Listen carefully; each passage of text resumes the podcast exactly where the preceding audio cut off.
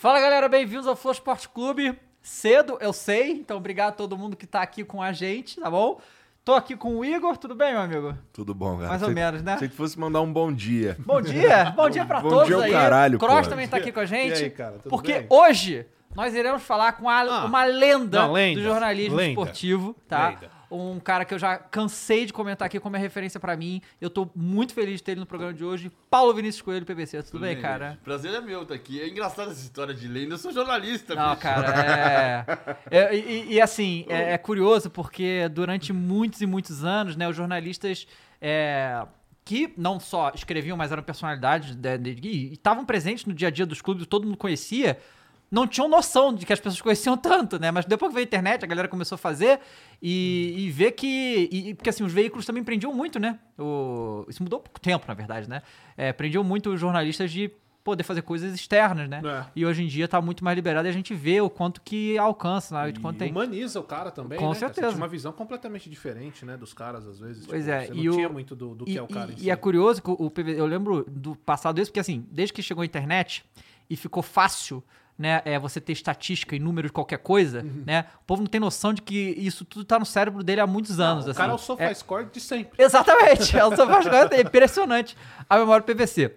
Mas vamos lá falar disso primeiro, vamos falar do quê? Fala aí. Vamos falar de primeiro de tudo de Esporte da Sorte, que é o patrocinador aqui do programa Boa. hoje. Opa. E, cara, o Esporte da Sorte é um site que você consegue fazer aquela tua fezinha, sabe? Aquele jogo que tá meio chato ali, que não Boa. tem. Que não tem. Tipo, Boa Vista e Madureira. Tipo, Atlético Mineiro e Carabobo. Porra, pode ser também. pode ser também. Esses Boa. joguinhos aí, tá ligado? joguinhos, né? Que, porra, tá todo mundo ali assistindo porque não tem mais nada pra fazer. Você pode fazer uma fezinha e tornar esse jogo muito mais interessante lá no Esporte da Sorte, beleza? É, se você também quiser, tem também uns outros jogos lá é, que você joga valendo grana também. Recomendo que você faça com muito, muito cuidado e com muita responsabilidade. E é importante que seja maior de 18 anos também. Legal. É, o link tá aqui no comentário fixado, tá também aí passando no QR Code ao longo do programa. É, entra lá, vai lá fazer, faz a tua conta lá e faz a tua fezinha no esporte da sorte, beleza? É bom que ajuda a gente aqui também, beleza? Boa. E galera, outra também que tá patrocinando hoje, gente, é a Stages, tá certo? Galera, é uma plataforma, na verdade é um serviço, não é uma rede social, onde os criadores de conteúdo podem colocar o seu conteúdo lá e monetizar de maneiras diferentes. O objetivo é aumentar a capacidade de monetização dos criadores fazendo conteúdo da maneira que você achar melhor, né? É uma empresa global, mas que escolheu o Brasil para começar a fazer esse, esse esquema e dar mais alternativas para nós, criadores de conteúdo, poder fazer mais... é, ter mais possibilidade de renda, você pode fazer sua loja online, você pode colocar os seus, é, todo o seu conteúdo lá também, da maneira que você achar melhor. Você pode experimentar 30 dias grátis, tá? Você entra lá, link- o link tá na descrição, tá no QR Code, e uma curiosidade é que o PVC está no, no, no stage, né? E assim, você escolheu... o- porque assim, a maioria vai pro YouTube, né? Normalmente. Mas você escolheu. Como, porque você não tem canal no YouTube, né? Não. É, e agora você pode, né? Porque é, é, tinha essas restrições Tinha restrição na, na Globo. na Globo, e agora É. você pode, aí você escolheu fazer no stage, né? Eu escolhi porque a Stage é essa loja, essa, esse serviço que não é rede social, como você falou, Uhum. você já explicou. Ah, ela me permite fazer a minha loja de vídeos e deixar ali com o preço que eu atribuí. Tem tido um retorno muito legal. Assim, a gente está começando o trabalho. Eu, eu tenho uma questão, as pessoas sempre falam assim, o PPC é multimídia, o PPC é multimídia. Eu sempre disse, eu não sou multimídia, eu sou multiplataforma. Multimídia são vocês. Eu sou multiplataforma porque eu, eu trabalhei em revista, trabalhei em jornal, trabalho em jornal, trabalho para jornal, trabalho para site, tenho meu blog há 20 de, desde 2006, então são ah, 17 anos. 17 anos. Ah, eu, eu trabalho, faço, faço CBN, então rádio também, mas eu, eu tô em várias plataformas. Agora, pede para eu gravar um vídeo, é, é mais complicado para mim.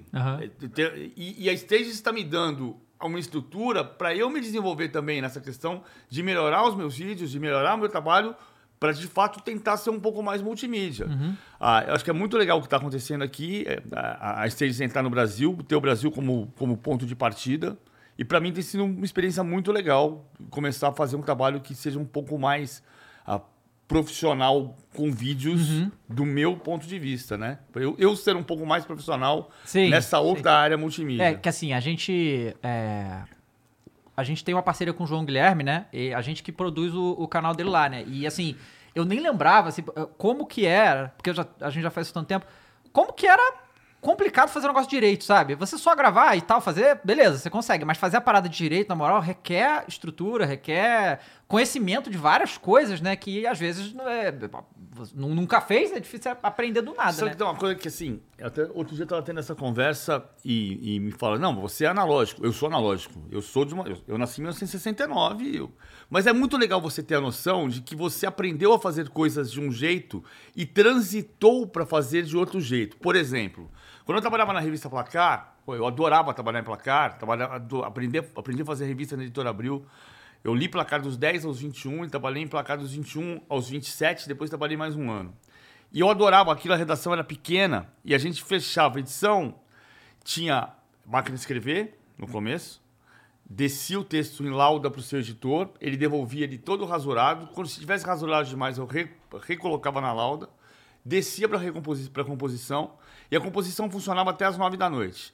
Às vezes a gente fechava a revista até as quatro da manhã. Eu podia ter fechado o meu texto e estar liberado tipo 11 da noite, mas eu ficava até as quatro da manhã. E aí, era muito doido você pensar o seguinte: quando dava três e meia da manhã e você fazia a última revisão, e em vez de estar escrito Falcão, estava escrito Falcal, e não tinha mais a composição, o que, que você fazia? Você abria o armário, pegava a lâmina do Pestap da edição do mês anterior, pegava o estilete, achava o bendito do tio, cortava o tio, passava a cola, colava e mandava pra gráfica. E eu só ia embora depois disso. É maravilhoso você ter a noção de que você saiu deste processo para este processo que a gente está fazendo aqui. E, e é claro que o meu pensamento é analógico de colocar um conhecimento em cima do outro e não de espalhar assim, né, o conhecimento digital.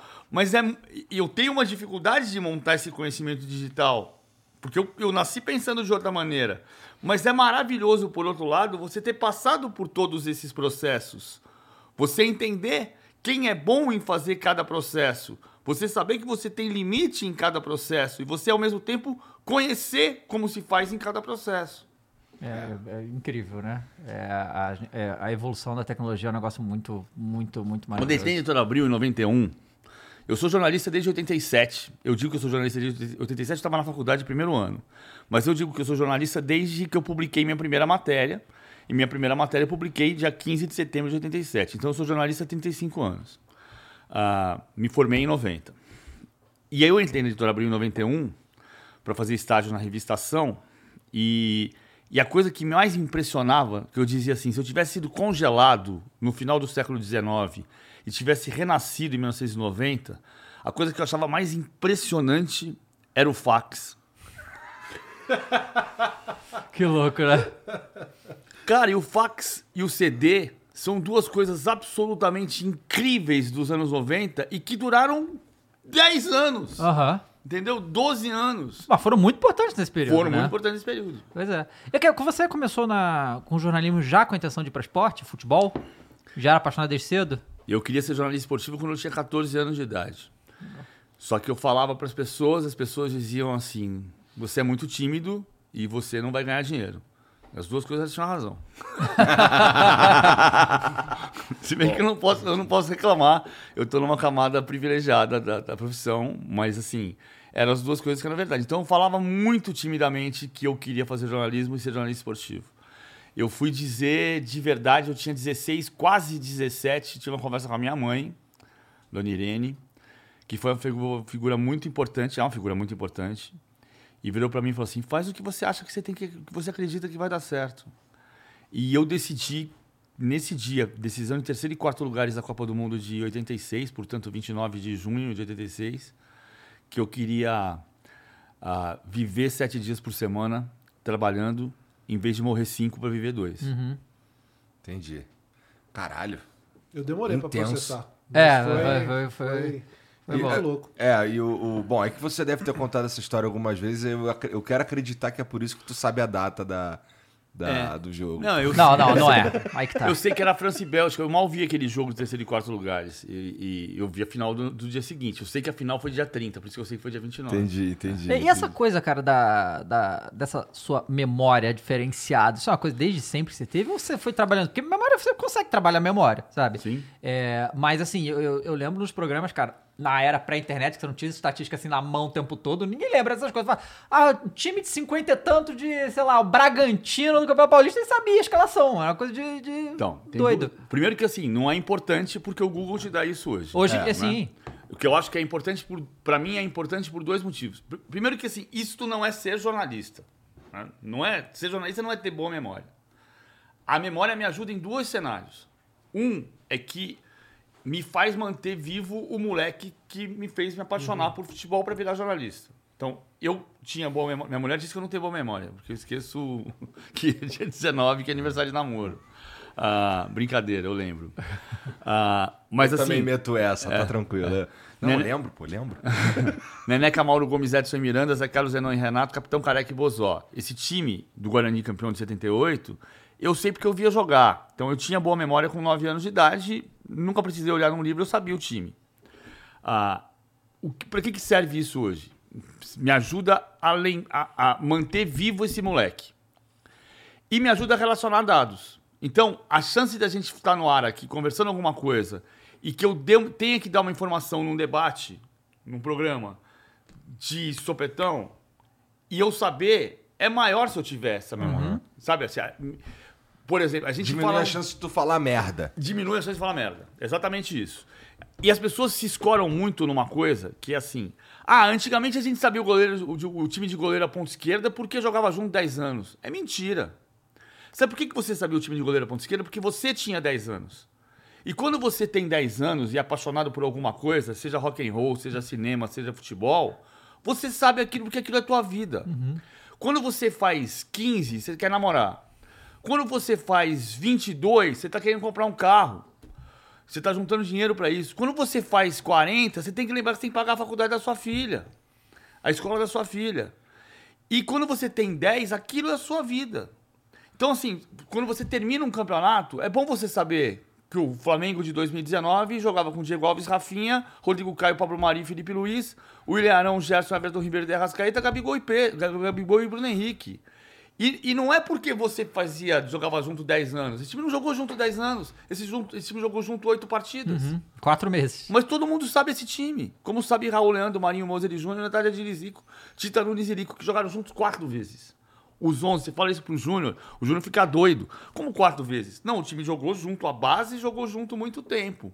Mas jogava Figueiredo, jogava Ney Dias, jogava- tinha um suspenso, tinha um machucado. Esse time clássico, histórico, jogou junto quatro vezes.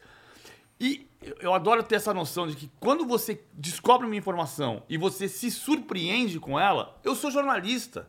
Se eu me surpreendi com alguma coisa, você provavelmente vai se surpreender. também. Alguém vai se surpreender com isso. Então existe o termômetro, né? Você usa como termômetro pra, pra saber o que, que o outro vai sentir também, né? Se você tá se surpreendendo, logo quem vai ouvir vai se surpreender. também. Não é necessariamente uma notícia, né? Uma notícia. O que é uma notícia? Uma notícia é uma coisa que as pessoas não sabem. Isso não é necessariamente uma notícia, pode ser uma curiosidade. Para alguém pode ser informação inútil. Para mim é útil porque eu gosto. Entendi.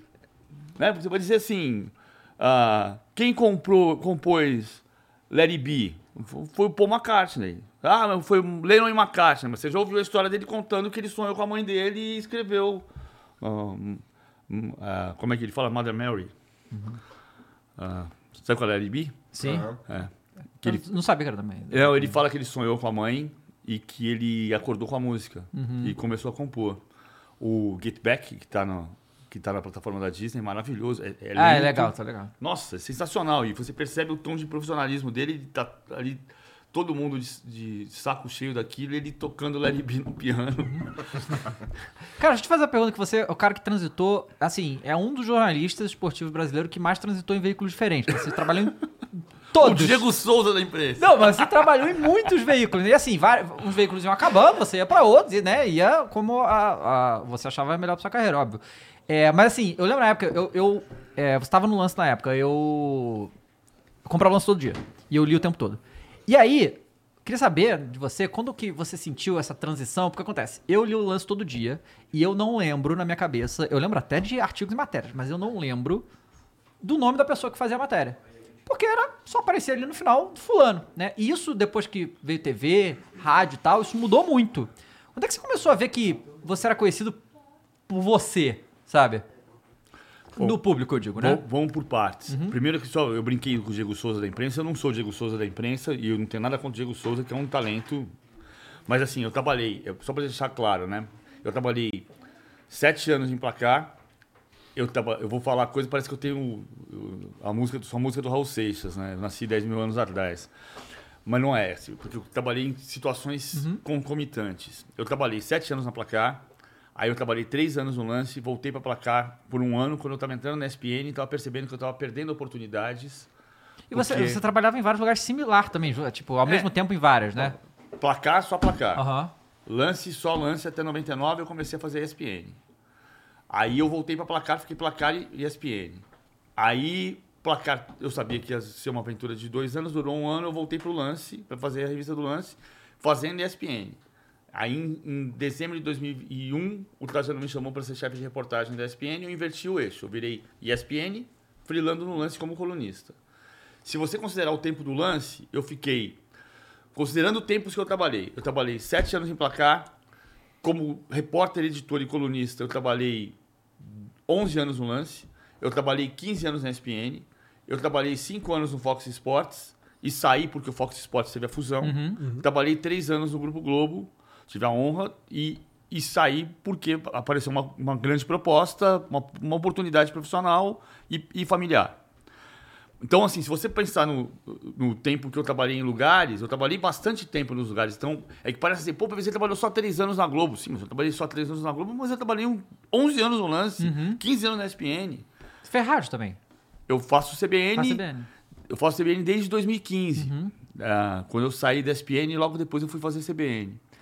E, Pô, então, tu faz coisa pra caralho. É, pois cara. é. Isso Eu porque ele gosto. não faz. Agora tá fazendo na stage, mas não fazendo na internet. Daqui a pouco você vai ver o PVC aí solto aí. eu, eu, gosto, eu gosto de trabalhar. É, gosta muito do Pô, negócio. você gosta disso aí que você faz pra caralho. E dá pra, dá pra ver. Que no claro caso, isso. pra É. ele, é trabalhar. É. Né? Eu. Não, você viu a história do Zeca Pagodinho, não foi? A frase do Zeca Pagodinho? Tem alguma coisa que você não goste na vida? Tem. Trabalhar. Mas é aquilo que eu falei, assim, quando eu tinha 16 anos, eu acho muito legal. Uma vez o Trajano me ouviu falando isso no, quando eu ganhei o prêmio Comunix, ele ouviu isso, voltou pro pontapé inicial, ele falou: É legal isso que ele falou, que é eu decidi que eu ia viver sete dias por semana em vez de morrer cinco para viver dois. E é muito isso mesmo. E, e- e é difícil falar para as pessoas: não, você vai fazer isso e vai ser legal. Pode, ser- o cara pode fazer a mesma coisa que eu e achar uma porcaria, porque pra, me diverte. Neste momento da minha vida, nestes anos da minha vida, me diverte. Pode ser que esteja num outro momento que eu esteja, sei lá, com questão de saúde ou questão de. que seja outra, outra coisa. Mas eu. É uma benção. Você trabalhar com o que você gosta é a maior benção que Deus pode te dar. Eu não, não é a maior, mas é uma das. É uma das grandes bênçãos que Deus pode te dar. Que legal, cara. Deixa eu te fazer essa pergunta, porque desde quando você falou aí da, da, memória, porque isso é uma coisa muito característica sua. A gente fala de memória, vem você na hora de, de imprensa esportiva, porque é, é assim, chega eu, a ser... Avalone e Milton Neves. Não, é, não, mas você acho que é o, é o. Porque assim, quando a gente fala que você é o SofaScore né, de sempre, é porque realmente você é referência quando a gente fala disso. E você falou que isso não é ser jornalista, a, a parada da memória. Mas isso já não incorporou no jornalista PVC? Porque isso é sua característica, cara. Não, eu não As posso pessoas achar- lembram de você com isso. Eu não posso achar ruim. Teve um dia que eu tava, eu tava num bar no Rio de Janeiro, na Barra, e aí passou um senhor e falou assim: Cara, você é um. Você é uma, é uma bênção, você tem uma grande memória. Eu falei, muito obrigado. É, muito obrigado mesmo. Não é só. Não é só. É uma bênção, mas também é trabalho. Não! É uma bênção! Ué, Tá bom, né? Ok. Tá bom, desculpa. Não tá mais aqui. É uma benção, porra. É, então tá bom. Então é. É o que ele falou de a história do Paulo Maluf que ia para uma entrevista e dizia Igor, ia falava pelo nome e entendia pelo nome e era do marketing dele, não é que seja do meu marketing. Ah, É, bom, isso daí é verdade. Político é bom nisso, cara. é, claro. é que eu acho que assim, tem um trabalho, isso que eu falei, quando termina um campeonato e o tempo vai passando, você pensar assim, para que que serve eu saber o Olympique de Marselha de 93? às vezes sai, por, exemplo, no ano no ano de 93, no de Tu nem 91, sabe o Olympique de Marseille de 93. Barté, Anglomar, Boli, Desailly, Meco, Deschamps, Edeli, ah, Deschamps, Sosé, Edeli e Abedi Pelé, vôlei e Boxit. E o técnico era Raymond Guetaus. Mas sabe para que serve? Isso aqui não serve para muita coisa. Serve quando você fala assim, Chris Waddle era o craque do Olympique de Marseille em 91. Sabe o que significa isso? Ah. Que a Inglaterra exportava jogador para a França. E isso ajuda a entender o futebol de hoje. Você fala assim, como assim? O melhor, o melhor jogador da seleção inglesa, ou um dos melhores, estava no, no futebol francês. Entendeu? Assim, vo- isso serve até para você pensar no que precisa acontecer no Brasil. De você formar uma liga e falar assim, cara, você pode ter aqui o quarto campeonato do mundo. Que tempo que vocês estão perdendo brigando de formar uma liga aqui, outra liga lá? Vamos fazer um campeonato sério, vamos gerar emprego. Futebol não é só entretenimento, também é. Mas assim, futebol é, é, ensina a ganhar e a perder, e a gente não faz outra coisa na vida. Mas futebol é geração de emprego. Você já imaginou o, o- a Secretaria de Cultura do Rio de Janeiro trabalhando carnaval, futebol, Maracanã, eh, Museu do Flamengo, Museu do Botafogo, tudo junto num lugar só? Parece que o Rio de Janeiro não tivesse dependendo exclusivamente do turismo, que as pessoas fossem à praia em Ipanema, no Leblon, ao Cristo e ao, e ao Pão de Açúcar. Não ia gerar emprego numa cidade que tem tanta gente morando em comunidade? Né? Então, assim, o que aconteceu em São Sebastião agora, as pessoas precisam do quê? De, de, de condição de viver e, e ganhar dinheiro dignamente para viver dignamente. E isso é, é- é- tem uma porção de oportunidades acontecendo para você gerar emprego a partir do esporte. E o esporte e turismo juntos. Então você, você é a favor da liga, obviamente, né? Eu sou a favor da liga. Mas você acha que assim, a gente, a gente conversou com o presidente de Fortaleza, né? E ele, ele, o Fortaleza e mais outros times estão de um lado dessa briga e o resto do outro, esse outro é onde tem os times mais ricos, né? É, e assim, a gente acompanha futebol há tanto tempo que olhando essa situação, a gente, assim, é difícil acreditar que vai pra frente, Sim. né? E co- como é que é a sua visão disso? Os dois lados estão tentando chegar num consenso. Mas Ah. estão mesmo? Estão tentando chegar num consenso. Só que assim, fica todo mundo puxando a corda, pra, a, corda pra, no cabo de guerra. Ah, qual é o princípio básico? Você ter um limite de dinheiro que vá do, do primeiro ao vigésimo, que seja no máximo três vezes e meia. Aí o, a Libra diz que chegou, por um estudo do Guilherme Berintani do Bahia e do Thiago Escuro do Bragantino, a uma conta de 3,04 entregou para quem está representando a Forte Futebol. Aí os caras falam, a gente entregou e não deram, não deram resposta. Aí o pessoal da Forte Futebol diz, não, a Libra não me entregou. Quem me entregou foi o Guilherme Berintani. Eu não sei se tem o aval da Libra. Então tem uma questão de comunicação também que é importante ali. O que não pode acontecer, e é, é- é- é uma coisa que... Profetas do passado, né? O Eduardo José Fará, quando o prédio da Federação Paulista era na Brigadeiro Luiz Antônio, recebia jornalistas com um livro do Tomás Mazzoni, chamado História do Futebol no Brasil, e dizia assim: vocês ficam aí, em 98, vocês ficam aí falando sobre liga.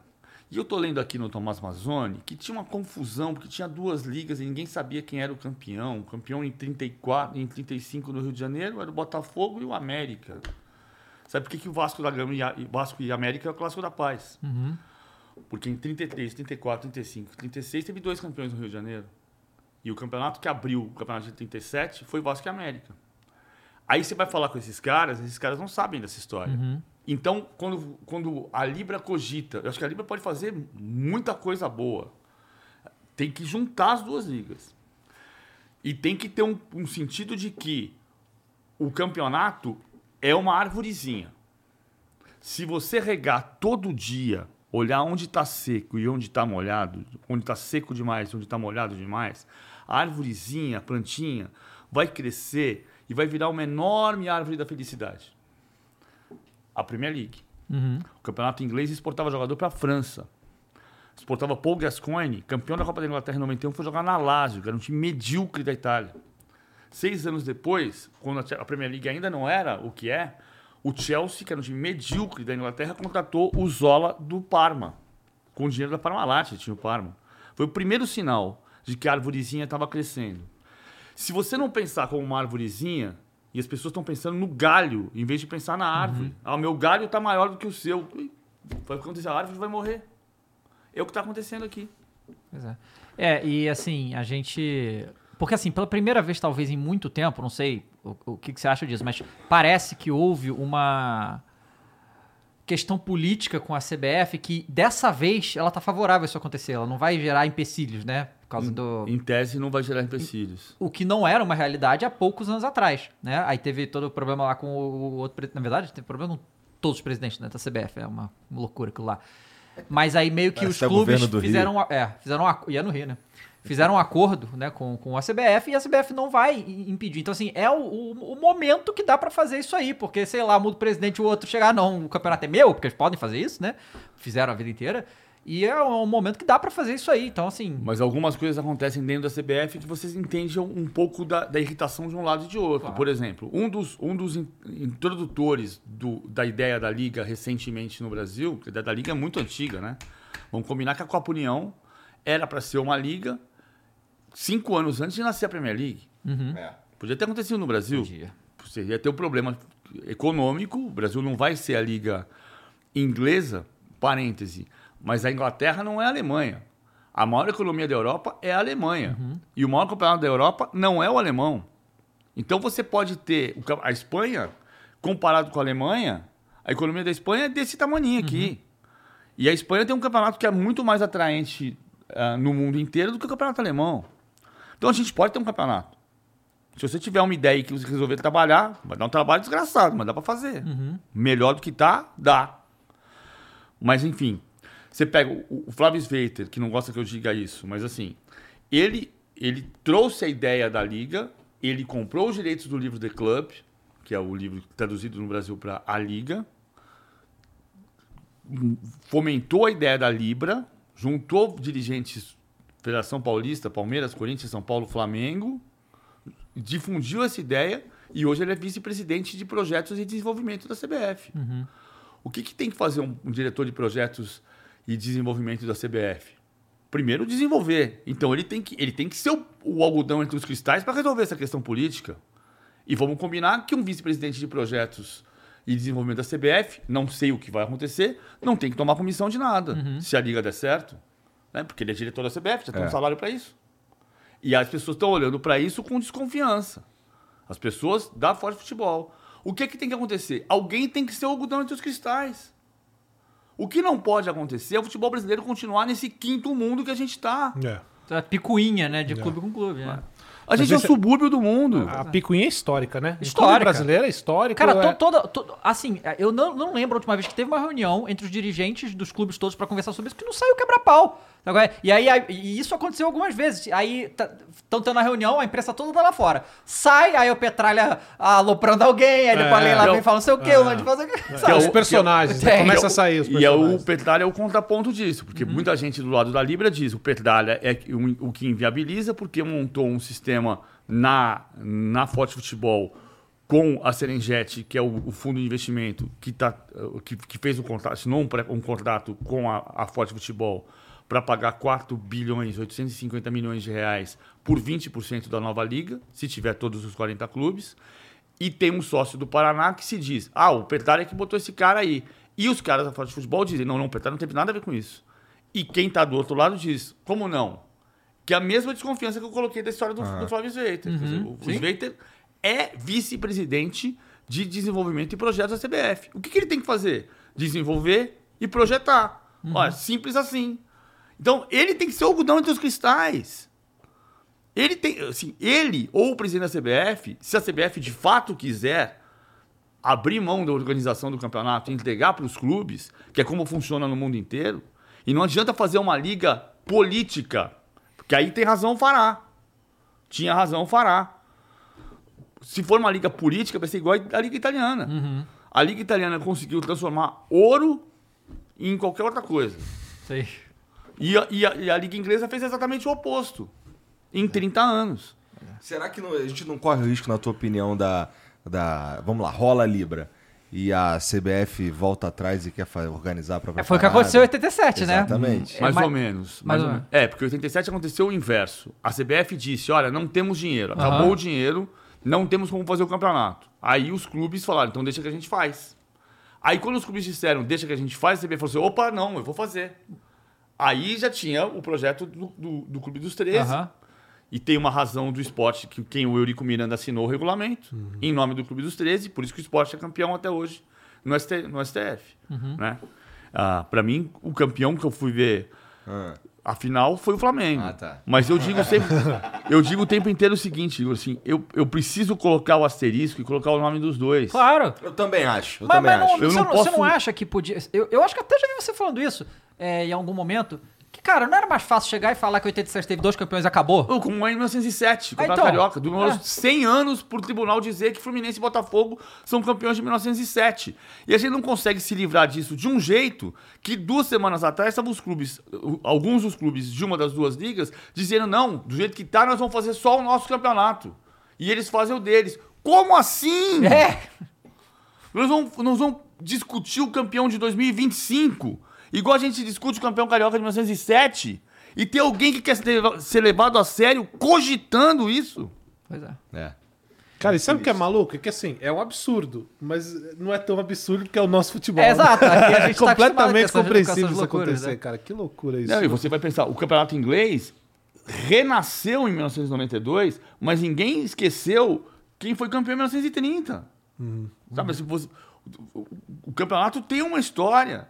Claro. O, o campeonato, os campeonato, o futebol no Brasil nasceu em 1994, quando chegou Charles Miller aqui. Quer dizer, a gente vai descobrir se Pedro.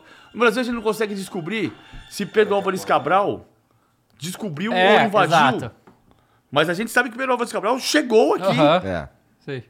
É. Cara, você acha que as, a- essa coisa da liga e tal, as SAFs ajudariam nisso? Porque assim, eles estão bem a favor disso acontecer e desde que chegaram aqui, o John Textor, o próprio Bragantino já vem falando de fazer a liga, porque em teoria profissionaliza mais o futebol e agora a gente tem quantas SAFs na Série A? A gente tem é, Bahia, Bahia, Vasco, Cruzeiro e Botafogo. Cruzeiro Botafogo É. e o Bragantino, que mais ou menos é isso. É, o né? Bragantino é uma limitada, né? É, tem até mas- uma diferença que se discute da, da- Porque o Bragantino paga 33, 34% de imposto. Uhum. E as SAFs ah, pagam 5% de imposto. Pô, melhor pra SAF, hein? Tem uma diferença Aham. fundamental, mas o, o Bragantino tem uma estrutura que ninguém Cuiabá, acredita. Cuiabá não é não? O Cuiabá, não. O Cuiabá é um clube de dono, né? Ah, tem dono. É. Tá. É. O modelo é, o- é parecido, o modelo. É, é Mas parecido. Não é de fato. ó. O, o Bahia foi SAF e deu errado. O, o SAF não é de. não é prefixo de safar-se. Não é Aham. isso. SAF, assim, deu muitos. A sociedade. A, a legislação da SAF no Brasil copia a legislação da Espanha e Portugal. A legislação da Espanha e Portugal nasceu. Na Espanha nasceu em 90 e só foi posta em prática depois de 94. Tinha, um, tinha quatro anos de carência. E só Real Madrid, Barcelona, Osasuna e Atlético Bilbao não precisavam virar SAD, que lá é SAD, Sociedade Anônima Deportiva. O Atlético de Madrid virou SAD e foi rebaixado.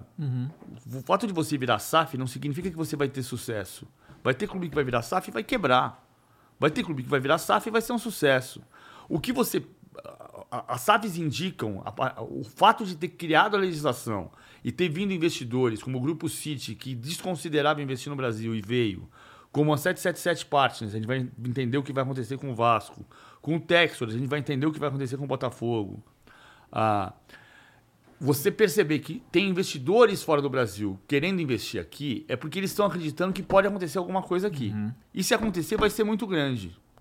O que torna mais absurdo a gente estar nessa guerra de picuinhas para lá e para cá. Tem que ter um algodão dos- entre os cristais para sedimentar um acordo e falar, vamos fazer um campeonato do ponto de vista econômico. Vamos olhar para o campeonato como uma árvorezinha, que tem que ser regada todo dia para virar uma imensa árvore da felicidade. Isso é o interesse do governo, porque o governo, o governo inglês interveio no futebol britânico depois do, do caso de Sheffield, quando morreram 96 pessoas. Vem cá, tá acontecendo al- alguma coisa aqui que a gente tá perdendo dinheiro. A gente tá de- deixando de gerar emprego e deixando de arrecadar imposto. Futebol, esporte, mas o futebol especificamente, é indústria. O, gover- o Estado tem que olhar para isso como geração de emprego e arrecadação de impostos. É simples assim. Se você dá subsídio para a indústria automobilística, porque você quer gerar emprego e arrecadar imposto.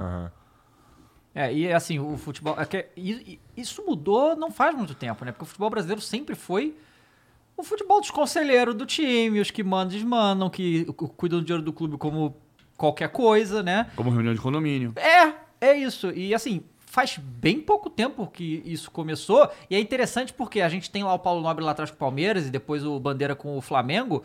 E, vi- e aí é, é aquele negócio, né? Só faz na marra, porque eles fizeram. Os projetos deram muito certo, os times estão muito bem. E aí todo mundo fala, pô, peraí, se a gente continuar nesse amadorismo aqui, a gente vai sumir. Né? O caso do Cruzeiro, que aconteceu lá com o Cruzeiro, né? Pelo amor de Deus, né? Se não fosse comprado, né? E Mas sabe e- lá o que aconteceu Isso é muito cíclico, David. Assim, se você pensar, ah, o São Paulo dos anos 90 era um modelo de Uhum. clube, tinha cinco diretores de futebol e funcionava naquele modelo. Palmeiras Parmalat foi um modelo de cogestão que durou um período de oito anos, que foi bem sucedido.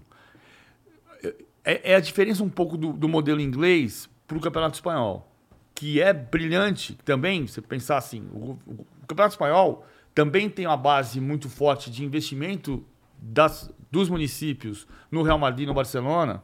Eu falo sempre a história de que quantas pessoas você conhece que foram para a Espanha nos últimos cinco anos? Conhece gente que foi para a Espanha? Não. Sim, minha mãe já foi, mas foi mais do que cinco anos. As pessoas, as pessoas vão para a Espanha, para Madrid e Barcelona. As pessoas vão para Sevilha, mas um número de pessoas menor. Por quê? Porque Madrid e Barcelona tem uma, tem uma magia do futebol. As pessoas querem fazer turismo e turismo do futebol. É. E você não vai fazer turismo do futebol na- na- em Sevilha.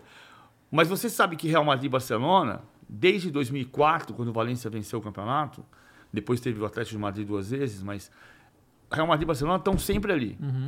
No campeonato inglês, o- e acho que o Brasil pode ter um modelo mais parecido, ah, se você pensar assim, em 2007, 2008, eu era comentarista da ESPN e fazia a Premier League. Se eu dissesse para você, daqui a 15 anos, Chelsea e Manchester United vão ser coadjuvantes, você me internava. E o que é. está acontecendo hoje no campeonato inglês? Exatamente. Muito louco isso, né? Porque você a vida é cíclica. Então, hoje são Palmeiras e Flamengo, amanhã podem ser Vasco e Bahia. Mas eu acho que a diferença, né? Ouviu? É, é- Ouviu?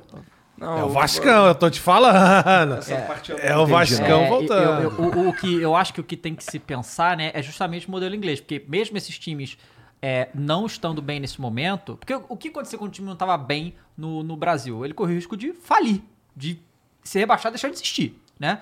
Lá não tem isso. O Manchester United não vai falir. Ele e, e continua com dinheiro, continua saudável financeiramente falando, né? Eu acho que é isso que a gente tenta caminhar aqui no Brasil para mesmo que o time não tenha ganhando as coisas, ele não tenha dívidas insanas, né? Você, quando, a, quando a Liga Inglesa nasceu, quando a Premier League nasceu, os cinco grandes que decidiram fazer a Liga eram Arsenal, Tottenham, Manchester United, Liverpool e Everton. Você imagina o Everton gigante? Pois é. muda. E o Everton, po- o Everton tem dinheiro estrangeiro também.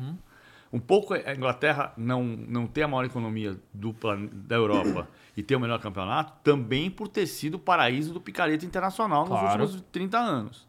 Também por O que o causa Abramovich disso. fez lá foi uma loucura, né? E não só. Então, você também tem o, o dirigente que compra, os tailandeses que compraram o Manchester City antes do, do, Emirado, do, do, do, do do- do- dos Emirados Árabes. Emirados. É. Ah, também passou por lá e, e saiu rápido. Então também, teve, também tem coisa errada. A gente acha que corrupção é uma coisa que só tem no Brasil. A diferença é onde as pessoas são punidas e onde não são. É. É, Com e certeza que não é, né? Com certeza Não, que é um dos a- locais que, não é, que quantidade não Já é. teve gente presa. Já Cara, teve, é é, o- mas- A gente tá falando de SAF, né? De, de liga. Eu acho muito legal, acho importante a gente ter uma liga nova, até porque o que a gente tem aqui já tá bem defasado. Mas quando a gente fala de uma liga nova, existem vários problemas, vários processos. E um dos problemas que vem depois de se ter uma liga é você lidar com o nosso calendário, né? Eu queria saber de você, como é que você enxerga esse nosso calendário? Porque seria a oportunidade perfeita para mudar esse calendário, com essa, se caso exista essa, essa liga nova, seria a oportunidade perfeita, talvez a única, de mudar esse calendário, né? Eu queria ver qual que é a sua visão, né? O que, que você mudaria nesse calendário? O que, que você acha dos estaduais? Se eles atrapalham, se eles não atrapalham? Como você encaixaria essa nova liga na, na nossa estrutura, no nosso futebol? Eu acho que a gente caminhou. no- eu tenho que tomar cuidado para não ser prolixo. Até 86, o Campeonato Brasileiro tinha um modelo Champions League. né? Porque a história do futebol brasileiro é dos estaduais. Você construiu campeonatos estaduais em em 26 estados mais o Distrito Federal. E até 86 você tinha seis representantes de São Paulo, cinco representantes do Rio, três representantes de Minas, dois do Rio Grande do Sul, os campeões estaduais da Bahia, dois da Bahia, o campeão de, de Alagoas, do Sergipe e assim por diante. Então, o que, que a gente fazia aqui? A gente fazia uma Champions League. Caminhamos para um modelo diferente. Havia duas hipóteses ali, que nunca foram consideradas dessa maneira, mas uma hipótese era você revigorar 26 campeonatos estaduais, 27, contando Brasília, e ter uma, copa, uma grande Copa de um país do tamanho de um continente. Tá. A gente não optou por isso. A gente optou por fazer Série A e Série B. E à medida em que isso foi avançando, essa estrutura de Série A e Série B a partir de 88, os campeonatos estaduais foram perdendo cada vez mais relevância. Pouco a pouco foram perdendo relevância. Hoje é muito mais fácil você fazer essa arvorezinha com o Campeonato Brasileiro. Mas você precisa ter uma base dessa pirâmide. Os grandes não precisam estar nessa base da pirâmide. Entendi. Então, você precisa dos estaduais. Os estaduais vão jogar o Botafogo de Ribeirão Preto, vai jogar o América de Rio Preto, que desapareceu, vai jogar o Ipatinga, vai jogar o Penedense, vai ter o Campeonato do Amazonas com os times do Amazonas, enquanto não estiver na Série A. Mas os grandes podem, no máximo, contribuir com um pedaço disso, de, digamos, quatro datas. Digamos que você fizesse, é uma ideia só. Você faz o campeonato de fevereiro a dezembro, ou de setembro a maio, e no final dessa temporada, ou abrindo a outra, você faz o campeão estadual de São Paulo, América de Rio Preto, o vice-campeão de São Paulo, o Marília, vão enfrentar os dois melhores times de São Paulo da Série A. E aí você vai fazer semifinal e final para decidir o supercampeão. Ou seja, você vai ter um prêmio de ter a sua cidade. Em São Paulo funciona muito, muito mais isso do que no Rio de Janeiro, Sim. porque São Paulo é um estado e o Rio de Janeiro tem, até pela história de 200 anos de, de capital, né? O Rio de Janeiro era o Distrito Federal. O Rio de Janeiro, o Nelson Rodrigues escrevia o campeonato da cidade. Então é mais difícil fazer isso no Rio. Em São Paulo, no Rio Grande do Sul, é mais fácil, tem um sentido mais estadual. Mas você vai ter o cara de Marília, vai ter como brinde ser campeão estadual, vai arrecadar um dinheiro e vai receber em Marília o melhor time do estado para fazer o supercampeonato e tentar ser supercampeão. É uma, seria uma tentativa. Agora, você precisa dessa base. Para você ter essa base, você precisa de financiamento dessa É. base. Sim. Quem é que vai financiar essa base? É, porque o Campeonato Paulista, os grandes ganham, tipo, 30 milhões pra fazer. Eles não iam ganhar a mesma coisa, né? Nesse modelo, e aí eles não iam querer. Não é mais ou menos isso? Mas isso está isso tá acontecendo. Se você pensar que o Campeonato Estadual do Rio ele era financiado pelo contrato de TV e que hoje esse contrato de TV representa muito menos dinheiro para Fluminense, Botafogo e Vasco, o Flamengo ainda tem uma, um- uma quantia um pouco maior, mas é sempre a discussão, foi a discussão do início do ano, que- de quanto dinheiro. Se o Flamengo não podia ganhar três vezes mais do que o Fluminense, Botafogo e o Vasco. E na verdade não podia. No fundo, é- imagina o Campeonato de São Paulo se não podia ter sido revigorado. Sim. Pô, você vai pensar, São José dos Campos, São José, é uma delícia. Eu fiquei seis anos e meio no Rio e aí aprendi a usar a adulta, né? Você quando você chega no 117, vindo do Rio para São Paulo, quando você chega no 117, você sabe que o melhor caminho é sair em Taubaté e pegar Carvalho Pinto e Ayrton Senna. Porque se você cair em São José, a Dutra em São José é uma avenida. Eu morei em São Bernardo 15 anos. A Anchieta em São Bernardo é uma avenida. Tem todo o movimento da cidade ali. São José é uma potência. Não tem um clube. Foi vice-campeão paulista em 89 não tem um clube jogando Série A de, de paulista. Ribeirão Preto tinha dois clubes super poderosos. Botafogo voltou para a Série B. É uma potência. Ribeirão Preto é uma potência. Se vo- você poderia ter feito, não, não é isso que tem que acontecer agora. O que tem que acontecer agora é fazer um grande campeonato brasileiro, de verdade. Mas se você quisesse fazer um grande campeonato paulista, com Campinas, Ribeirão Preto, Araraquara, a região de Bauru, Marília, a São José dos Campos, Taubaté, você faz um campeonataço. E aí você vai pensar o quê? O São José tem que ganhar 10 vezes menos dinheiro do que o Corinthians? Depende do desempenho dele. Depende do que ele conseguir fazer. O, o Corinthians sempre vai ser mais poderoso que o São José porque ele tem mais torcida, ele tem mais capacidade de arrecadação. Mas o campeonato tem que ser pensado do ponto de vista do equilíbrio. O Flamengo vai ter mais dinheiro do que os outros. O Flamengo vai ter 1 bilhão e 200 milhões de reais de receita. É um, é um fenômeno. A administração do Flamengo é um sucesso. O Flamengo vai continuar sendo o mais poderoso. Agora, as receitas geradas pelo campeonato têm que ser distribuídas de acordo com os três princípios que a Inglaterra ajudou a fazer, né? que é um terço, um terço igual, um terço por performance e um terço por engajamento. E aí você começa a discutir o que é o engajamento. Aquela história que eu falei dos 3,5 que a, a Forte Futebol disse que chegou em 3.047, você vai dizer, mas o que, como é que está o engajamento aqui? Porque você muda conceito. e, de... isso é uma curiosa porque eles estão usando agora a rede social como uma medida, né?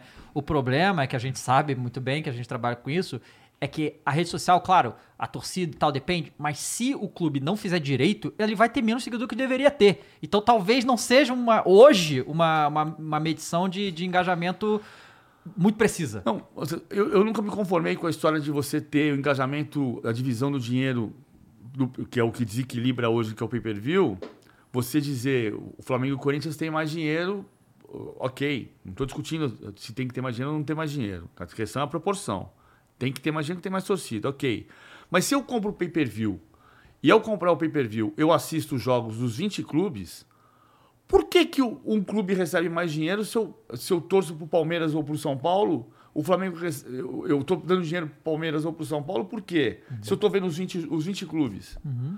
Quando eu compro o pay-per-view, eu tenho acesso ao pacote com os 20 clubes. Por que, que um clube vai receber Entendi. mais? Não é um acesso ao seu clube, né?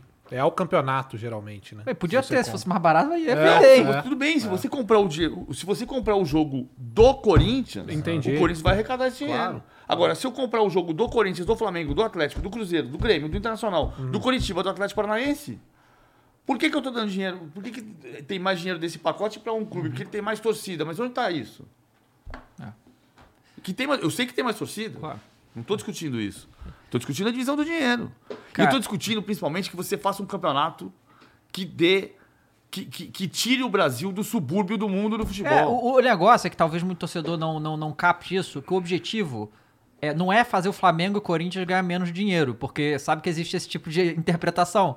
É, na verdade, todo mundo vai ganhar muito mais dinheiro. Porque o bolo vai crescer. É, exatamente. O bolo vai crescer e tudo. Se você vai ganhar uma fatia menor e vai ganhar muito mais. Uhum. Se o bolo de fato crescer. E eu, embora eu não queira ser aqui Delfim Neto, né? Pra dizer que o bolo tem que crescer primeiro para depois dividir o dinheiro. É, Cara, você disse, quando você tá falando da sua trajetória, que assim. É, foi uma honra trabalhar no Grupo Globo. Né? E assim, para todo mundo que assiste futebol a Globo é o grande colosso do esporte, do futebol, foi historicamente enorme. Hoje em dia está mais dividido, né? Mas historicamente era só a Globo e tal. Então, você, você achou mesmo uma honra trabalhar na Globo? É, era um objetivo da sua carreira? Não, nunca foi um objetivo. Ah, mas quando, quando em 2000 e... Primeiro assim, eu tenho que falar, hoje, hoje tem Fortaleza, eu estou na transmissão de, de Maldonado de Fortaleza no no Paramount Plus e vai ser a realidade que o Paramount Plus vai a gente vai crescer, vai fazer muita coisa legal.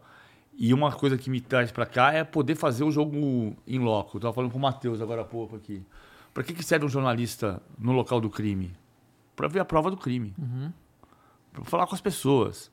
Ah, tem uma música dos Secos e Molhados, do primeiro disco dos Secos e Molhados, chama Fala, que eu acho que devia ser o hino do jornalista. Né? Que é, eu não sei dizer nada por dizer, então eu escuto. Se você disser tudo o que quiser, então eu escuto. Fala. É a letra da música. Porque a gente esquece que a gente é repórter. Eu sou, eu sou um comentarista e sempre você é um comentarista repórter. No dia que eu disser para você, quando eu era repórter, você me interna. Uhum. Mas é verdade.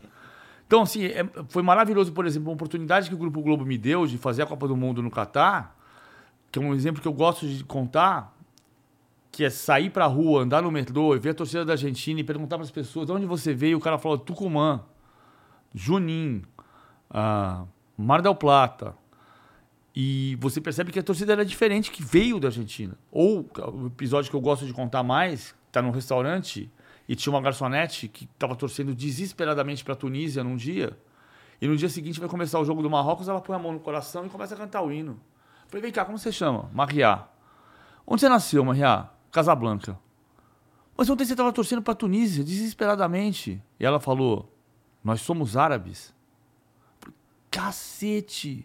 Os árabes estão torcendo pelos árabes. E aí você começa a andar na rua e falar com os árabes. E você percebe que os árabes estão torcendo pelos árabes. E não à toa foi a Copa que o Marrocos foi semifinalista. Foi o primeiro país da África. na Tunísia ganhou da. França. A Tunísia ganhou da França, a Arábia ganhou da Argentina e só o Catar, de país árabe, não ganhou. O Irã não é árabe, o Irã é persa. O Irã é persa. Também aprendi nessa viagem. Sabe, é legal demais você, você ter a capacidade de conversar com gente, ouvir história e falar assim: cara, olha aqui, a cena do crime tinha sangue aqui e tinha um. sei lá. Você está vendo a cena do crime. A gente é jornalista para isso nunca foi um objetivo de vida para mim trabalhar na Globo. Ah, mas é uma honra trabalhar no Grupo Globo. Trabalhei três anos no Grupo Globo, me deu uma série de, de oportunidades. Como, por exemplo, cobrir a Copa do Mundo. Eu trabalhei em três decisões de Campeonato Brasileiro, eu trabalhei em três decisões de Copa do Brasil nos três anos que eu fiquei lá. Eu acho uma delícia dizer, olhar para trás e falar assim. É, é meio cabotino o que eu vou dizer, mas se você pensar nas últimas cinco Copas do Mundo, as cinco que eu fiz por televisão, que eu fiz duas por jornal e revista, se você pensar nas últimas cinco Copas do Mundo, quem teve em cabine de transmissão na final da Copa, em todos os canais de TV do Brasil, só Galvão Bueno e eu. É, é genial isso. E a Globo me proporcionou isso, porque eu estava na final da Copa em, em França e Argentina, Argentina e França. O que aconteceu foi que quando começou a haver a fusão Fox e ESPN, Porque você Ah. não, não, não tava expondo sair da SPN. Você não, quer dizer, é, eu estava no Fox quando- Sports. não, quando- É. isso. Quando teve a coisa, você tava na Fox, né? Eu estava no Fox Sports, teoricamente eu ia voltar para um lugar que eu tenho um milhão de amigos, que é a ESPN, mas eu tinha recusado uma proposta da Globo uma vez e eu levantei o dedo e falei, aí a gente tipo pedi para conversar, fomos conversar. Teve uma uma oferta que não era suficiente, subiu um pouquinho, falou quero. E eu decidi que, que ia ficar na Globo. Então teve uma conversa ali. A Joana Timóteo foi extremamente gentil, generosa comigo o tempo inteiro. O Renato Ribeiro, Gustavo Poli, super generosos comigo. E aí eu fui para lá. Ah, e foi e é uma honra trabalhar para o Grupo Globo. Nesse momento eu entendi que tem uma oportunidade de mercado nesse momento do mercado, nesse momento familiar, de, de apostar num, num caminho que vai me levar pro local do crime. Uhum. Eu É vou questão- fazer Fortaleza e Maldonado semana que vem na cena do Lá. crime pelo Paramount Plus. Você vai. Cara, mas é que isso, isso, é, isso é muito maneiro, porque assim, isso é você sendo verdadeiro com você mesmo, tá ligado? É inde- independente do que. de um lugar que vai te dar mais. é, ou não também, mas assim, supondo que fosse um lugar que te desse mais prestígio ou que te desse mais, sei lá, grana, o caralho. é, pelo que você tá falando, o que tá te movendo é a cena do crime. A cena do crime é muito do que está me movendo. Assim, tem uma, uma série de circunstâncias. Ah, eu recebi uma proposta muito boa. Aham. Muito boa. Ah, ponderei sair de um momento que eu estava com visibilidade. Ponderei uma questão familiar. Porque eu E tava voltar para São seis- Paulo. eu fiquei seis anos e meio no Rio, três anos e meio no Fox Sports e três anos na Globo, morando no Rio de Janeiro com a minha família morando em São Paulo. Então tem essa circunstância. Tem a circunstância de ir pro local do crime. Tem uma circunstância de fazer Libertadores. Adoro fazer contas. Eu fiz 12 finais de Libertadores no estádio. Caraca. Oito finais de Champions League e sete finais de Copa do Mundo no estádio. É maravilhoso isso. Incrível. Não, isso é- deve ser Invejável, maravilhoso. cara. É maravilhoso isso. E aí você fala, bom, tem uma coisa aqui que pode acontecer. Eu acho que tem uma questão da valorização da minha profissão também. Eu, sou um jornal, eu sou um comentarista jornalista que está sendo valorizado pelo Paramount Plus. Eu preciso valorizar quem valoriza a minha profissão. A minha profissão é uma profissão que está num momento difícil, a nossa profissão, e a gente precisa cuidar dela. Tem um monte de oportunidade aparecendo para fazer comunicação, para fazer jornalismo. Eu, eh, eu sou um jornalista, logo eu sou um comunicador. É como eu, disse no começo da conversa, Eu preciso avançar nas mídias digitais porque é a, é a comunicação desse momento. E eu sou um comunicador. Eu sou um comunicador que sabe fazer. Outro dia eu tava com o Mauro Betti, o Mauro Betti falou um negócio que ele, assim, ele acertou na mosca. Ele- Bom, se tu falasse que o Mauro Betting não falou, aí eu ia achar estranho. Não, porque ele falou assim, eu, eu tava com o Mauro na Stages, fazendo um vídeo com ele, ele foi super gentil comigo. E eu falei, perguntei para ele o número de livros que ele publicou, e eu falei, eu nunca achei que, meu, que a minha maior qualidade como jornalista foi o texto. Ele falou, eu gosto do seu texto. Você, você parece sempre que você tem que, se eu te falar agora, escreva um texto sobre esse presunto de Parma aqui, você vai ligar para alguém e conseguir uma informação sobre o presunto de Parma. Eu falei, é isso. Eu não sei escrever ficção. Eu não sei escrever nada que não exista. Eu preciso descobrir um elemento para falar dessa azeitona. Ah, ele, e ela acertou na mosca. Mas, apesar de eu fazer este tipo de comunicação, é claro que eu faço comunicação. Sim. Né? Você, vamos voltar para os nossos limites. Todos nós temos uma qualidade e um. Eu nunca vou ser o Faustão. O Faustão é um dos maiores comunicadores da história do Brasil. E, e, tal- e talvez o Faustão não faça ou não tenha feito como repórter algumas coisas que eu faço como jornalista. Porque ele tem uma outra ca- capacidade de Claro. comunicação. Ele é um monstro da comunicação brasileira. E, e eu, sou um, eu sou um comunicador, jornalista, repórter, comentarista. Que como é que eu sou comentarista? Eu sou comentarista a partir da análise dos fatos. Eu preciso dos fatos. Senão eu, não, eu posso até ter uma sacada. Mas, mas para mim é importante, pro tipo de comunicação que eu faço, é importante falar, Maria, onde é que você nasceu? Pô, você estava torcendo para Tunísia. Não, eu sou árabe. Eles são árabes. Nós estamos torcendo pelos árabes. É isso que me dá elemento. Muito louco. entendi. É, Você- cara, preciso que a gente esqueceu um negócio, né? Porque tem Ah. figurinha do PVC. Ah, né? tem figurinha? Tem figurinha, a gente esqueceu. Ó, Ah, boa, ó. é figurinha do PVC. Galera, que você isso, pode na beca. resgatar lá no... Eu sou bonito assim? Claro! Opa! É nv99.com.br barra resgatar e você coloca lá o código Enciclopédia do Futebol, Boa. Tá? E aí você pode resgatar as próximas 24 horas aí, vai estar disponível pra vocês. E também, se quiser mandar mensagem pra gente perguntar aqui pro PVC no final, Boa. é Isso aí, nv99.com.br barra Flow Sport Clube. a cena do lá. Demais. A cena. Acabei de cometer um crime, eu matei um mosquito aqui. Opa, tá bom. Tá E na a gente tá de crime. prova aqui do crime. Se liga, essa, essa análise que você faz aí, que você tá. é, que faz parte do teu trabalho e tudo mais. é, cara, o que, que você me diria então sobre esse momento de dominância do futebol brasileiro na América do Sul, cara? Que a gente tá. Toda hora tá em final de Libertadores, é campeão toda hora também. É, bom, com exceção aí do. Não de Libertadores, mas de um outro campeonato sul-americano aí que o, o São Paulo perdeu pro Suco e tal. É, mas a gente Depende tá também momento... de quem é campeão, né?